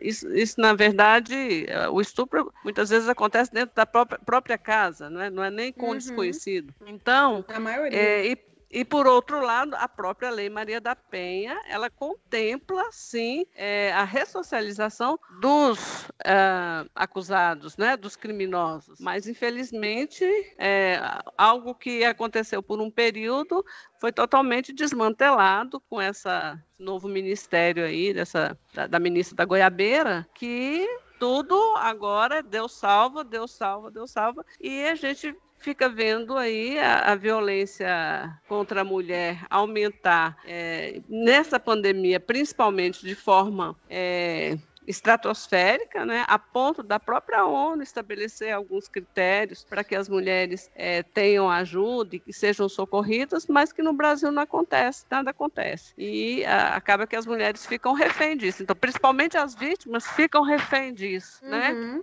Então, eu, eu é. acho que é, é, muito importante uma coisa que você disse. É, Para que é, haja ressocialização, é, é importante que uh, o nosso sistema ele, ele mude, né? Que uhum. se a uhum. gente entender, se a gente cuida da vítima e cuida do agressor, certamente essa reincidência vai diminuir né? Uhum. E a uhum. gente vai ter pessoas melhores na sociedade. É, é um, um, pensamento utópico? Sim, mas é, vamos colocar em prática o que já, o que já é lei, que só fica lá é, nos códigos, que não sai para a prática, né? Olha, vou te falar Olha. que os códigos é jogar fora, tá? É tudo jogar fora. não tem, não tem renovar o nosso sistema criminal atual. É jogar fora, completamente. Não, não, não fica nada, não sobra nada. Vai lá, Bia, você ia falar alguma coisa?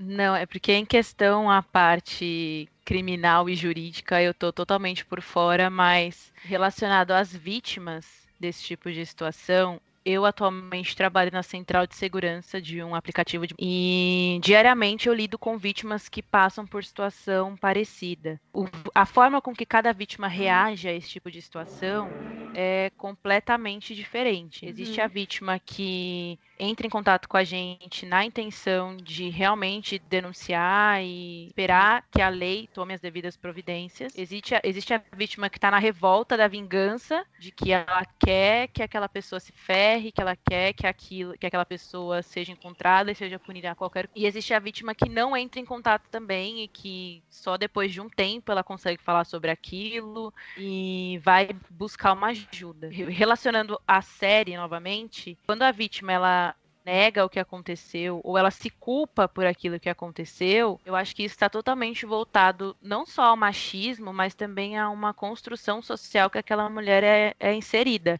Uhum. Né? Porque ela vai se sentir culpada, Sim. porque isso sobre os relatos que eu ouço muitas vezes, porque ela estava com uma roupa, ou porque ela estava embriagada, ou porque ela estava em determinado local, ou porque estava andando ela... sozinha à noite. Ou, exatamente, ou porque ela estava sozinha, ou porque ela foi simpática e a pessoa se achou no direito de tocá-la, muito isso, abusar do seu corpo simplesmente porque você está sendo educada com a pessoa. Então é, é muito complicado o, a forma com que primeiro em relação à a, a, a, impunidade, geralmente esse tipo de situação não tem testemunha. Então é a palavra uhum. do homem contra a palavra da mulher. A gente sabe que a palavra da mulher atualmente, na verdade, nunca valeu de muita coisa, né? Porque a mulher é sempre a diminuída, a que está mentindo, a que vai ser hostilizada. E a, a que, que deu motivo, vai... né? Exatamente. Então a palavra dela já não vai valer. Ali, automaticamente, o agressor vai se sentir direito, porque ele sabe que se for colocar uma palavra contra a outra, ele vai sair na, na, na vantagem. Ele vai ter uma vantagem em relação a isso. O primeiro ponto que coloca a vítima numa situação de que eu vou falar e você é mentirosa. Ou uhum. entra também na questão da exposição. Eu não quero me expor porque eu vou sempre ser a fulana que foi abusada sexualmente. Uhum. Entra também uma questão de da negação e da, da culpa, principalmente. Ah, não, foi porque eu provoquei, ou ah, não, eu não quero que ninguém saiba disso, porque vai acabar marcando a minha vida para sempre. É. E, e tem outra coisa. Guardado na pessoa, né? E que pode levar, deixar reflexos na vida dela que, que vão para ambos os aspectos. Eu falo porque eu já tive relação com, com pessoas que sofreram violência sexual em que essa pessoa tinha um trauma total em qualquer tipo de relação, qualquer tipo de toque, em qualquer tipo de, de intimidade que ela tivesse, porque ela sofreu um abuso. Ninguém sabia disso. Mas depois de um tempo, quando ela conseguiu é, buscar ajuda com um psiquiatra e com um psicólogo, e, e, realmente ela conseguiu se abrir em relação a isso, é, mudou totalmente. Mas no início ela tinha esse, esse problema, esse, essa trava. Né, que aquela situação causava e que ela realmente preferia não abrir para ninguém, justamente por conta de toda essa impunidade. Não, é, é só. É, eu acho que é importante, diante de tudo isso que, que você terminou de falar, acabou de falar, é, que a gente não pode esquecer nunca e que as feministas, que nós feministas temos feito um trabalho árduo, né? E as chilenas deram um exemplo maravilhoso com aquele, com, a, com, com uma uma, um trabalho que elas fizeram e que elas reafirmaram que a culpa nunca é da vítima, né? A culpa Sim. é de quem estuprou, é de quem violentou. Então, a, um relacionamento abusivo ele começa a, a ser é, questionado quando a mulher também começa a perceber, né, que é, a culpa de qualquer atitude violenta nunca é da vítima, né? E a gente precisa trabalhar é, com essas mulheres e aí faz falta a política pública. Mas enquanto isso, é, a gente precisa falar disso. É, tem outra questão, né, que, que, que ela estava citando, né, sobre o, o, os tipos, né, de, de abusos que existem, e também existe aquele, né, de quando o, a pessoa agressiva, né, quem comete o ato, o estupro, é a pessoa que está morando junto com você, né, além do, do marido, que já, que já, do companheiro, né, que já foi citado, mas eu digo assim, no caso de uma criança, às vezes o pai, o padrasto, o tio, Sim. o primo, uhum. E às vezes existe também é, esse medo por conta que a, a, criança ou adolescente pode ser ameaçado também. Olha, se você contar para alguém, eu vou fazer pior. Eu vou continuar fazendo isso com você. Então você tem que ficar quieta para não piorar a situação. Então, até esse tipo de, de questão, né? De ameaça, é, né? É, e por isso que é tão importante também é, a educação sexual. Quando Sim. não acontece dentro de casa, é, essa educação, a escola é, precisa ser preparada para esse tipo de diálogo, porque às vezes a criança não tem esse conhecimento, ela, ela vê que tem alguma coisa errada, mas ela não sabe o que, que é. E aí existe esse medo da situação piorar, da pessoa. Sei lá, porque qualquer coisa que você fala para uma criança que não tenha essa, esse conhecimento, esse entendimento, a criança acredita. Então, fala assim: ah, se você contar para alguém, eu te mato, ou eu mato sua mãe então a criança vai acreditar e às vezes ela tenta é, se prevenir dessa situação e, e, ainda e fica sempre sendo a vítima, né? Eu queria fazer uma observação rapidinho sobre o que a Bia falou, de que é óbvio que eu concordei com tudo que vocês falaram, mas eu só queria fazer uma observação sobre porque eu acho que é extremamente necessário se a gente está falando de uma coisa a ver com crime, se a gente está falando de alguma coisa a ver com com né, impunidade ou alguma coisa assim, da gente lembrar também que a gente fala de mulher, mas a gente tem que lembrar de raça. E que por mais que a mulher ela seja sempre, né, é, tenha sempre essa desvalorização da própria voz e da credibilidade dela, é, isso nem sempre é verdade quando a acusação é contra homens negros. E a gente precisa deixar isso muito explicitado aqui, porque eu acho que é uma, uma das maiores falhas do feminismo atual é o quão branco ele é. Então eu acho que a gente precisa muito falar sobre isso. Quando você entra na prisão, você vê homens é, que se autodeclaram pretos e pardos, e a gente sabe exatamente quem é a massa carcerária, a gente sabe exatamente quem é que. qual é o grupo que está sendo né, encarcerado. E então essa questão da mulher ela não vai ser acreditada, é óbvio que ela, a gente tem vários aspectos, né? Não só os aspectos estruturais, como os pessoais também, que cada um viveu, mas o homem negro ele já é visto como é, animalesco, ele já é visto como agressivo, ele já é visto como um estuprador. É, porque, de fato, é essa visão que foi passada, né? Tanto por Hollywood quanto é, no, no, no, na, nos discursos né, interpessoais durante todos esses anos. Então isso, a gente precisa deixar isso bem claro também, porque é, é mais uma questão a se, se contar, né, a se levar em consideração quando a gente fala desse tipo de caso. E é por isso que é, eu também, quando eu vou falar dessa questão jurídica, sempre tenho tentado ter muito cuidado, porque é, não só a gente tem os problemas né, de, daquela questão né, de ser a palavra um contra o outro, que já é uma situação extremamente complicada, mas a gente ainda tem mais essa questão né, de que a pessoa, é, de que são grupos né, e opressões diferentes que se, se interlaçam, né, que, se, que, que falam uns com os outros. Né? Então, é, isso é um dos exemplos né, de, de se alguém tiver interesse, é buscar o filme é, uma. Como é que é, é? É Birth of a Nation, não sei se vocês já ouviram falar. E que fala justamente isso. Tem muito blackface, tem muito. É, são várias pessoas brancas né, com a cara pintada de negra. E uma.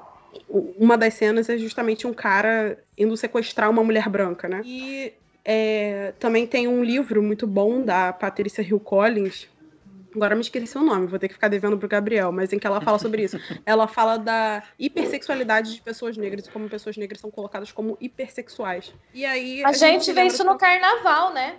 Aham, uhum, exatamente. No carnaval tem muito disso. Inclusive, caso na Globo, do... né? A Globeleza, por exemplo, era uma mulher negra que estava lá mostrando o corpo e, e, tipo, essa questão era lindo, maravilhoso, né? Levar pra TV. Uhum. É o caso do. Como é que é o nome dele? Aquele cantor negro que ele literalmente mantinha em cativeiro várias mulheres negras, adolescentes negras, e que ninguém nunca se importou, porque as vítimas eram negras. E é por isso que ninguém nunca se importou. Se elas fossem brancas, as pessoas teriam se importado. É, essa é a questão também, essa questão de quem é a vítima, qual é a cor da vítima, qual é a cor da, da do agressor, isso é muito importante. E a gente tem que começar a complex, é, deixar mais complexas as conversas que a gente tem, para ela não ficar só no debate de gênero.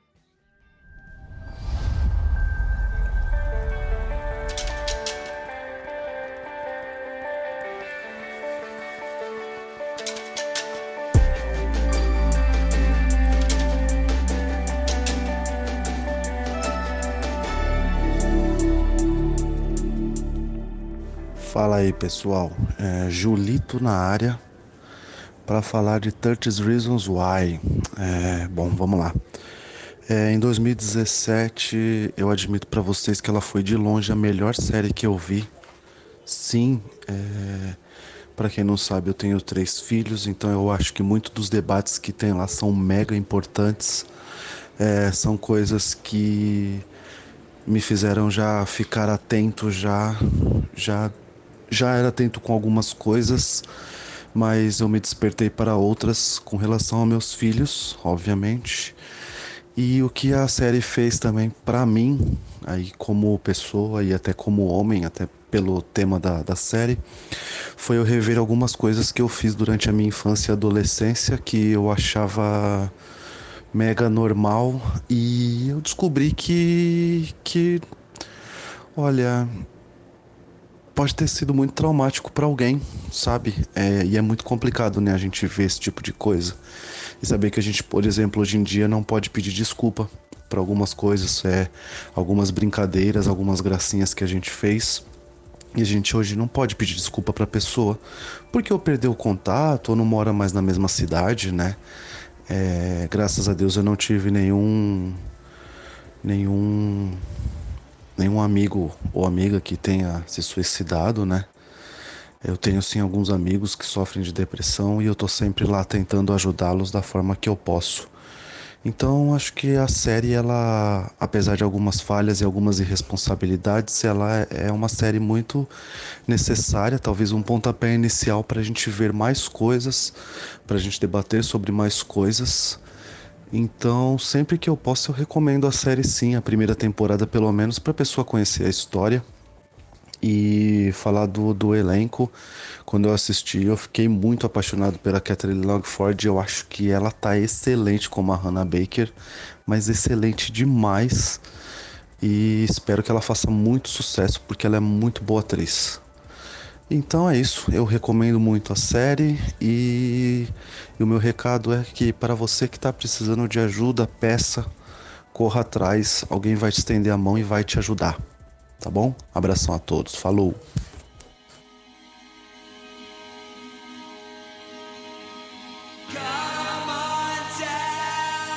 Vamos lá, vamos para o último tema, é, que acho que é o tema, acho que a série a série caminha muito para esse tema da, na primeira temporada, que é o suicídio, né, da Hannah. A série ela trata 13 motivos, né, 30 reasons why, 13 motivos do todos 13 porquês. É, então, são os motivos que levaram a Hannah a fazer o suicídio. A série ela romantiza também o suicídio, né, Milena? Não sei se você assistiu, não sei se você assistiu com, com, com a cena do, do, do suicídio, que é muito. Eu assisti na época, né? A cena é muito gráfica do suicídio, do suicídio. Então, Gabriel, a questão de, da série romantizar o suicídio é assim. É, ele depois a, a, Netflix mudou, né? Esse episódio, justamente por conta dessa questão. Então, sim. Né? Além do que, é, que nem eu acho que você citou aí da, das regras, né? Da OMS. É, não pode ter esse tipo de exposição, né? É, de como é feito o suicídio, é, porque foi o que, que mostrou, né, antes da Netflix tirar, da, da Hannah, do passo a passo do suicídio. Isso, e também a questão de que, tipo assim, é, ela cometer o suicídio é, como se fosse uma resolução de todos os problemas. Eu acho que, assim, quem ficou só na primeira temporada, talvez tenha justamente essa impressão, porque depois, quando ela deixa todas as fitas, aí as pessoas começam a, a ter um interesse diferenciado pela história dela é como se, assim, uma pessoa que, sei lá, tá assistindo a série e ela, ela vê isso que aconteceu, que a Hannah cometeu suicídio, só que depois todo mundo ficou falando dela. É como se as pessoas para sempre ficassem lembrando dela. Então, às vezes, pode ter essa sensação, né? Se alguém assistir e ver isso, fala assim, bom, é, enquanto eu tô vivo, ninguém fala de mim. Talvez seja um dos motivos, né? Mas aí, se eu cometer o suicídio, talvez eu tenha... É, que as pessoas se importam mais comigo, né? Que elas se importem mais. Então, acho que sim, que, que romantizou sim. E mesmo depois, quando tirou a, a cena propriamente dita do, do suicídio da Hannah, acho que mesmo assim, a forma como foi colocado, é, principalmente nessa primeira temporada, eu acho que, que faltou um pouco de tato, sabe? Para poder tratar. Porque, Definiu assim, a série inteira. É, porque assim, uma pessoa. É, é que assim, tudo vai depender, né? Do público que está assistindo. Eles colocam lá os avisos de procurar ajuda, de assistir com um responsável, mas a gente sabe que, que isso, se você está falando com um é adolescente, é, é uma coisa que não dá para você acompanhar, entendeu? Netflix está lá, se você tem esse acesso, tem como ser um. A gente sabe que não existe isso de sempre os pais ou os responsáveis acompanharem de perto a vida de um adolescente. Se ele já tem alguma situação acontecendo e ele vê que pode resolver dessa forma, entende? É, fica assim, como uma maneira romantizada, né? Que a série traz. Nossa, demais. Eu acho que no caso da série, é, primeiro que se a gente for parar para fazer uma análise dos motivos, é, são todos os motivos voltados a algum macho. Sempre algum macho faz alguma coisa pra menina. Desculpa, gente, eu falo macho, tá? Mas é sempre algum macho que faz alguma coisa para ela e aí vai encadeando o, vai dando um, um, crescimento no problema dela, que é a depressão, e aí no fim ela se mata. Exato. E planeja toda uma vingança. Ela planeja a vingança pro pessoal ficar lá atacando pedra na janela do menino que ficava na janela dela. Pra fazer faz, faz todo um esquema. E tem a questão da ameaça. Ao não é o que ela tá falando nas fitas, vai pra polícia. E cria realmente uma romantização, uma situação trágica. Essa questão da divulgação do que é o suicídio é, já fiz algumas pesquisas em relação a isso. É, na divulgação, por exemplo, de carta de suicídio ou de detalhes de como a pessoa se suicidou. É, em, eu já, já vi sobre isso em relação a, a, adolescentes em colégios e até mesmo em relação em, em relações adultas, onde a chance de que aquelas pessoas que estão em volta é, cometam suicídio também cresce muito. E quanto mais você divulga, mais você vai repercutir para que aquilo possa acontecer com outras pessoas é. que estão em volta. E uma vítima de suicídio, ela impacta no mínimo 150 pessoas. Então são 150 pessoas e se dentre essas 150 pessoas existe uma que está com propícia a esse tipo de comportamento suicida, ela pode acabar cometendo algo, algo semelhante ou tentando e isso é muito grave. E eu acho que a série não teve tato nenhum para abordar esse tema de uma maneira em que não tivesse tanta exposição. Eu acho que realmente esse é um assunto muito, muito, muito delicado. É. E que não dá para você simplesmente é, conversar com Porque, querendo ou não, a série dialoga com adolescentes, né, com jovens. E você falar sobre isso, romantizando da maneira que foi romantizado, e, e, tratando de uma forma tão simples, ah, beleza, ela se matou, deixou aí fita para o pessoal se, se desenrolar, e foi isso. Passou é. por várias dificuldades por conta de meninos de... que entraram na vida dela e acabaram com tudo, sexualizaram ela, objetificaram ela, fizeram bullying com ela, e a partir daí estupraram ela, e a partir daí ela se mata e deixa missões para todo mundo. Você expor o adolescente a, a, situações como essas de uma maneira romantizada como foi na série e foi por esse motivo que eu preferi não continuar assistindo, porque eu lido com a depressão há, mais, há quase 10 anos, desde que eu me diagnostiquei e, e eu sei o quanto essas situações e essas coisas podem ser delicadas e podem ser gatilhos muito fortes. Então eu, que já tenho 23 anos, preferi não continuar e não recomendo essa série para ninguém, sendo muito sincera. É, e tem outra questão também é, que eu que eu observei né, nessa série é que o tempo todo é, parece que eles buscam que nem os porquês, né? Os culpados dessa situação. Em momento Sim. nenhum é trabalhado os que podem ajudar, né? Sempre tá ali colocando que ah, é, existiu essa situação, e se a gente for é, olhar ao nosso redor, quase todas as mulheres têm esses porquês, né? Então é como se você colocasse assim, bom, na série mostra isso, né, que uma menina sofreu esse, esse tipo de tratamento, então ela cometeu suicídio. Isso seria motivo para muitas mulheres também cometerem suicídio da forma, né, que a série mostra. E também essa falta de sensibilidade na série, né, no autor, de colocar também o que, que ela poderia ter feito, qual ajuda ela poderia ter, tanto da família, da, da, da escola, do, dos colegas. Só mostra ela é, encontrando os culpados, mas nunca aqueles que poderiam fazer algo por ela. Exato. Exatamente. É uma e... história pronta e acabada. É. é basicamente isso. Né? E Porque... a forma com que ninguém vê também, né? Ninguém, uhum. ninguém na série enxerga o que está acontecendo. É. Ninguém os professores não vêm, os pais não vêm, a, a, a, falta de comunicação com os pais, assim, fica muito escrachada. E, e é realmente isso, de nunca ela encontra o, o apoio, apenas os motivos. Eu acho que isso volta um pouco no que eu falei lá no início, que uhum. é para quem a série foi feita. A série não foi feita para mulheres que foram estupradas. A série não foi feita para pessoas gays que têm pais gays. A série não foi feita para essas pessoas. A série foi feita para o cara que não sofre com nada disso e quer ser herói. É por isso que é tão importante analisar quem é o principal nessa história. É por isso que eu acho que é, é, tem esse valor, né, de você ver quem está contando essa história. Quem está contando essa história é quem não sofreu com nada disso. É quem se martiriza pelo sofrimento dos outros, mas não faz nada. É, é, é isso. É, é, você ter. No, no, é uma desculpa. Os sofrimentos dos personagens são apenas uma desculpa para que ele tenha uma, alguma coisa de interessante acontecendo na vida dele. É isso. E é por isso que é, eu, eu acho engraçado quem diz que Hannah é uma das principais. Hannah é uma figurante. Hannah é tão figurante que está morta. É, é Hannah, é, só pra gente ter uma noção, o maior contato que a gente tem com Hannah é das visões que o próprio Clay tem dela. Ou seja, não é nem ela mesma. Então, da a vê que... dele das fitas, né? Exatamente. Então, não só tem todos os problemas que vocês apontaram, mas tem essa questão de que a série não foi feita, não foi feita para quem tem depressão, quem tem ansiedade. Eu também tenho depressão, tenho ansiedade. Também já fui abusada, não da forma como ela foi, mas de outras formas. E, é, e eu sei que aquela série não é para mim. Eu olho aquilo ali, eu não me identifico. Primeiro que a gente não sabe quem Hannah é. O que, que Hannah gostava? Eu sei que Hannah foi abusada, mas aham.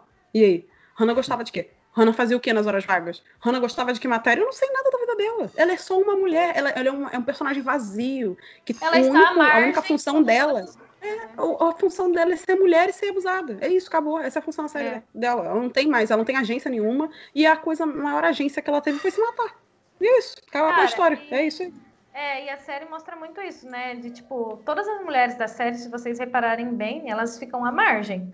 Elas. Sim. Porque sempre tipo, alguns dos meninos é, passam por situações assim mais explícitas, né, que foram mostradas na série, mas assim, a maioria das, das situações que foram muito mais mostradas eram com as mulheres. Os caras eram sempre os bonzão, que, que podia fazer qualquer coisa, ah, porque era capitão do time, é, era poderoso, tem capacidade de fazer qualquer coisa e as mulheres sempre ali é, subestimadas, colocada, colocadas à, à margem, né?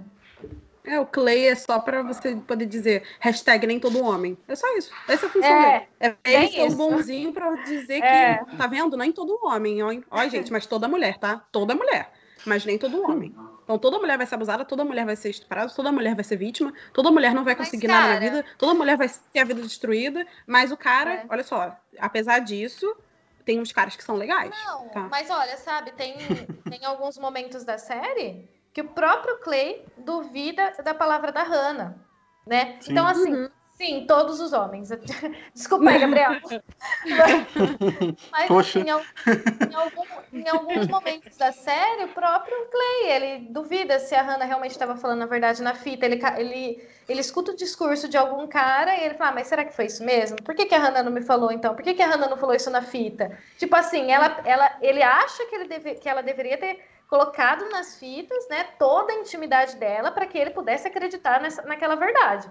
Se uhum. do con contrário, se ela não tivesse colocado na fita, era mentira. Então, assim, é, é, complicado, porque até ele teve esse papel de, tipo, ter dúvida da palavra da, da mulher que sofreu, cometeu suicídio, enfim. E que ele idealizava, né? Imagina as outras. E isso é. porque ela supostamente era o amor da vida dele. Imagina como ele Exatamente. não trataria, né? O sofrimento das mulheres que, não, que ele não conhece. Exatamente.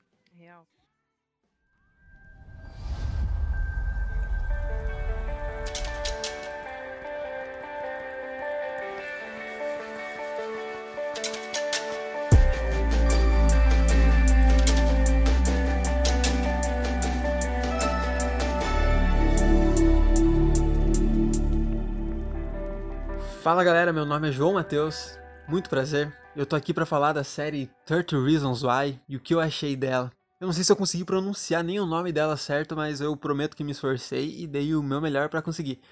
Enfim, eu assisti a primeira temporada da série só, porque eu não consegui assistir o resto não. Uma parte por eu ter achado a primeira temporada muito impactante, muito forte. Em algumas cenas fiquei emocionado, fiquei chocado, principalmente muito chocado com algumas coisas que apareceram. E as outras temporadas eu acabei lendo, acabei pesquisando e a maioria das pessoas falavam que não valia a pena assistir porque ia acabar estragando um pouco do que foi ali a primeira temporada. Que a primeira temporada para mim foi bem feita, porém muito exposta. Ela acaba expondo coisas ali que são é, podem servir de gatilho para outras pessoas. Hoje em dia falar em gatilho, você vê que tá, acaba sendo até levado de forma é, como piada o gatilho, a questão do gatilho, que aquilo é gatilho para alguma coisa.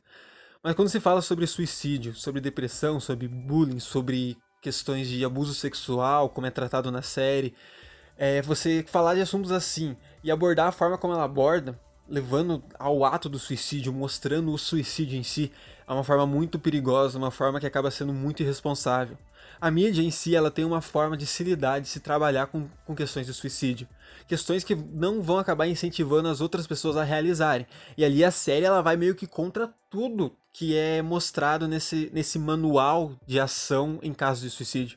Porque ela expõe a forma, ela expõe consequências, ela expõe o que levou aquilo, ela expõe é, a mensagem que a pessoa deixa. Isso acaba servindo como uma motivação para pessoas que já tinham a ideação, que já tinham o pensamento, acabam sendo um real gatilho para aquilo lá. E é de forma consciente ou inconsciente, ela pode afetar a pessoa que está ali passando por um momento difícil. Ela pode acabar vendo aquilo como uma forma de aliviar a dor, aliviar o sofrimento, e por vezes não é isso que ela quer, mas através da série ela vê aquilo e acaba achando que é a única solução, achando que é a única forma de passar tudo aquilo que ela está sentindo. E a forma como é mostrado a cena do suicídio em si da Hannah, mostrada em detalhes, aqueles três minutos lá da, dela na banheira e todo o ato do jeito que ocorre, aquilo é de uma responsabilidade imensa, pois aquilo pode ser de uma, de uma consequência sem tamanho na vida de alguém. Ainda bem que a Netflix cortou essa parte, pelo menos. E nem de todo mal é a série pois ela acaba mostrando questões de bullying, questões de abuso sexual e acaba às vezes incentivando pessoas que precisam falar a falar, pois que tem medo, mas por causa das séries eles podem acabar falando e mostrando o que estão passando. Mas tem o lado ruim de por vezes acabar sendo um gatilho para quem está à beira de um precipício, acaba sendo um empurrãozinho para elas pularem para esse abismo. Obrigado pela oportunidade da participação. Até uma próxima. Agora, para finalizar mesmo, é, queria só entender de cada uma de vocês uma, sobre a série, se ela é importante mesmo de ser feita, se ela foi importante, ou se ela é completamente responsável de mostrar esses temas é, de forma explícita e fortes, como ela fez. É, eu achei, né, assim, na minha opinião, que a forma como o, o tema foi tratado foi muito irresponsável, muito irresponsável, principalmente pelo público que, que acessa a Netflix, né? Que a gente vê que é sempre o público um pouco mais jovem. Existem exceções, mas a maioria é o público jovem. E, e a forma como foi apresentado todos, toda a temática ali da série, todas as temporadas, é, foi muito irresponsável, porque assim, a gente. Eu acho que na hora de você fazer uma série, um filme, seja lá o que for, você tem que pensar exatamente o público que você quer impactar.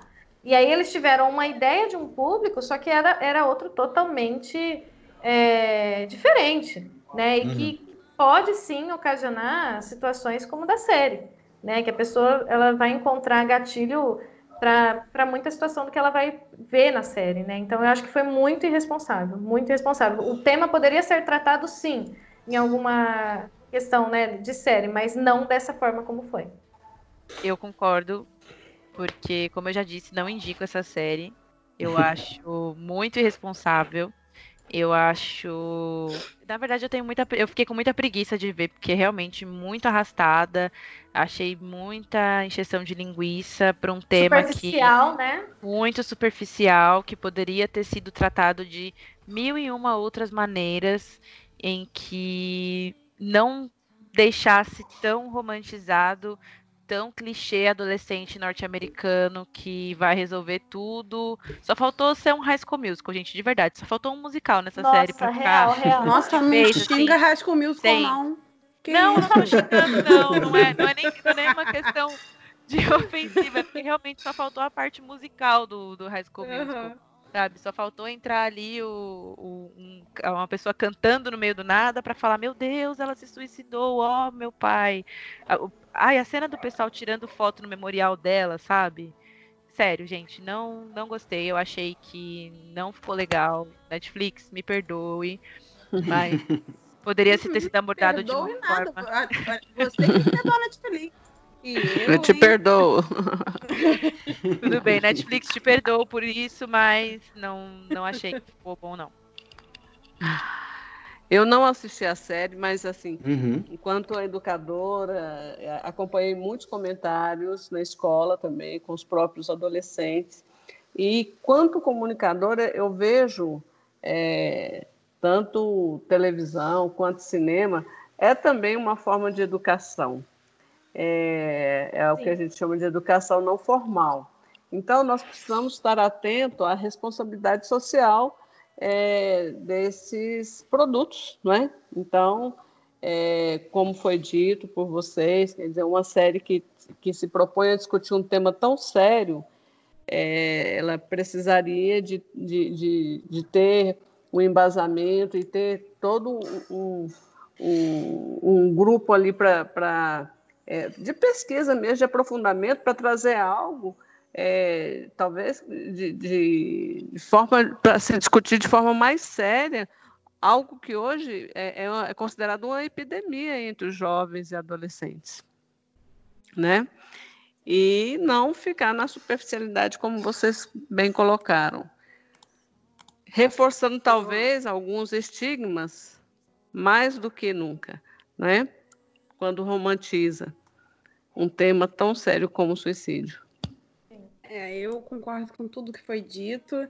E só para deixar bem claro, não é porque uma série fala sobre assuntos importantes que ela em si é importante para esses assuntos que foram debatidos. Ela, a gente vê muito isso, né? Da pessoa falando assim: "Ah, mas ela pelo menos, pelo menos nada.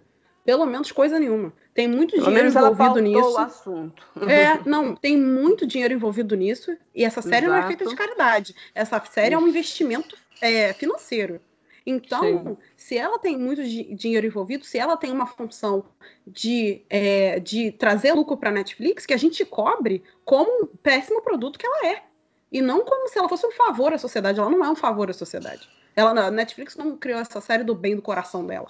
A, a gente sabe que aquilo ali é um produto, e se é um péssimo produto, que a gente diga que é um péssimo produto e que a gente exija que esse produto seja retirado de mercado, entendeu? Que é o que a gente faz com produtos ruins.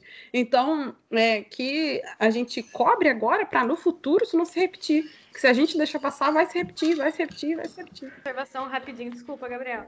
É, e além da, da, questão também de da série reforçar, romantizar a questão do suicídio, é, eu acho que também reforça muito essa ideia errada do patriarcado, né? Porque na série todo homem sempre tem mais poder e a mulher sempre é a vítima. Eu acho que até, tipo, se algum cara que não tem o mínimo de bom senso assistir essa série, vai achar, bom, olha lá, na série aconteceu isso. Lógico a gente não pode pensar assim, ah, você assistir alguma coisa vai te influenciar a, a ser daquela forma. Mas a gente não sabe quem é o espectador, a gente não sabe quais, quais são os motivos, os incentivos que aquela pessoa tem internamente. Então, existem uhum. públicos e públicos, né? Mas isso também reforça muito essa ideia errada, que nem foi citado agora há pouco, sobre o machismo, né? Que a série mostra muito isso e, e o quanto parece ser benéfico, né? Você ser machista. Sim. Olha, muito, muito, muito obrigado. Foi excelente, muito mais do que eu imaginava, de verdade. É, reuni uma equipe de mulheres maravilhosas e muito competentes no que falam. Tem, estão no lugar de voz e falam bem. Queria agradecer todas de verdade. Eu queria agora abrir o espaço para vocês divulgarem o que vocês quiserem divulgar. Rede social, podcast, enfim. É hora do jabá. Série. Hora do jabá. isso aí, isso aí, muito bom. Então, gente, meu nome é Júlia, espero que depois de eu ter falado tudo, me exposto dessa forma, você lembre, né, que meu nome é Júlia, é o mínimo. Obrigada. E aí, é, eu sou, de novo, podcaster do Juridiquê. É, a gente tem o Instagram, arroba Juridiquê, e a gente posta todos os dias sobre questões jurídicas. E a gente gosta de dizer que a gente simplifica a treta jurídica. Então a gente pega caso, fofoca de famoso, a gente pega de tudo para tentar explicar e simplificar essa questão mesmo. O nosso último episódio do podcast, que é mensal, é, foi sobre os crimes do Bolsonaro, que a gente explica os crimes que estão sendo considerados né, e que estão sendo investigados contra ele, principalmente aqueles envolvidos que têm relação com o impeachment. Então a gente explica tudo direitinho, linguagem de ser humano, entendeu? Porque a gente brinca que advogado não é ser humano, não, que gosta de falar difícil. Então, linguagem de ser humano, tudo, tudo tranquilo. Sem data venha. É.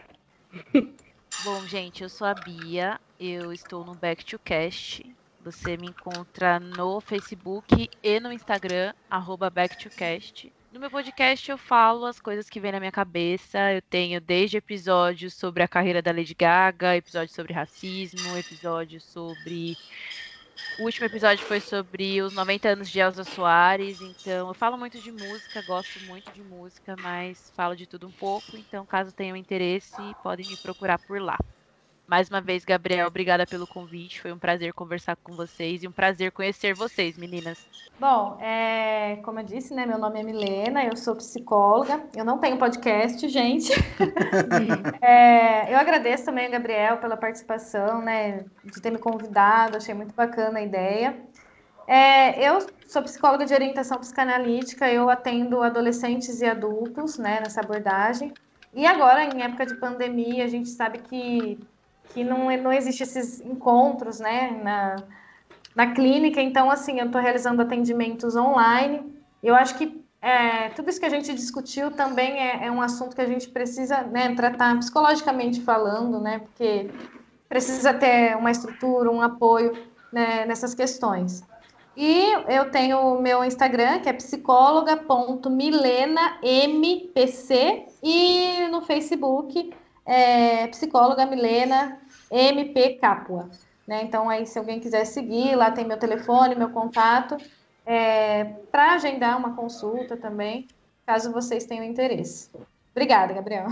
Foi muito bom participar com vocês, né? Meu nome é Geraldo Ferraz, como eu disse no início, além de educadora, gestora escolar, é, eu também sou comunicadora radialista, a gente faz uma militância na comunicação de gênero, nós temos um programa na rádio web mulheresnacomunicação.com chamado Voz da Mulher, que vai ao ar toda semana. a, aos sábados, mas que fica disponível lá no site durante toda a semana, cada, te, cada semana com um tema é, basicamente ligado aos direitos humanos. Né?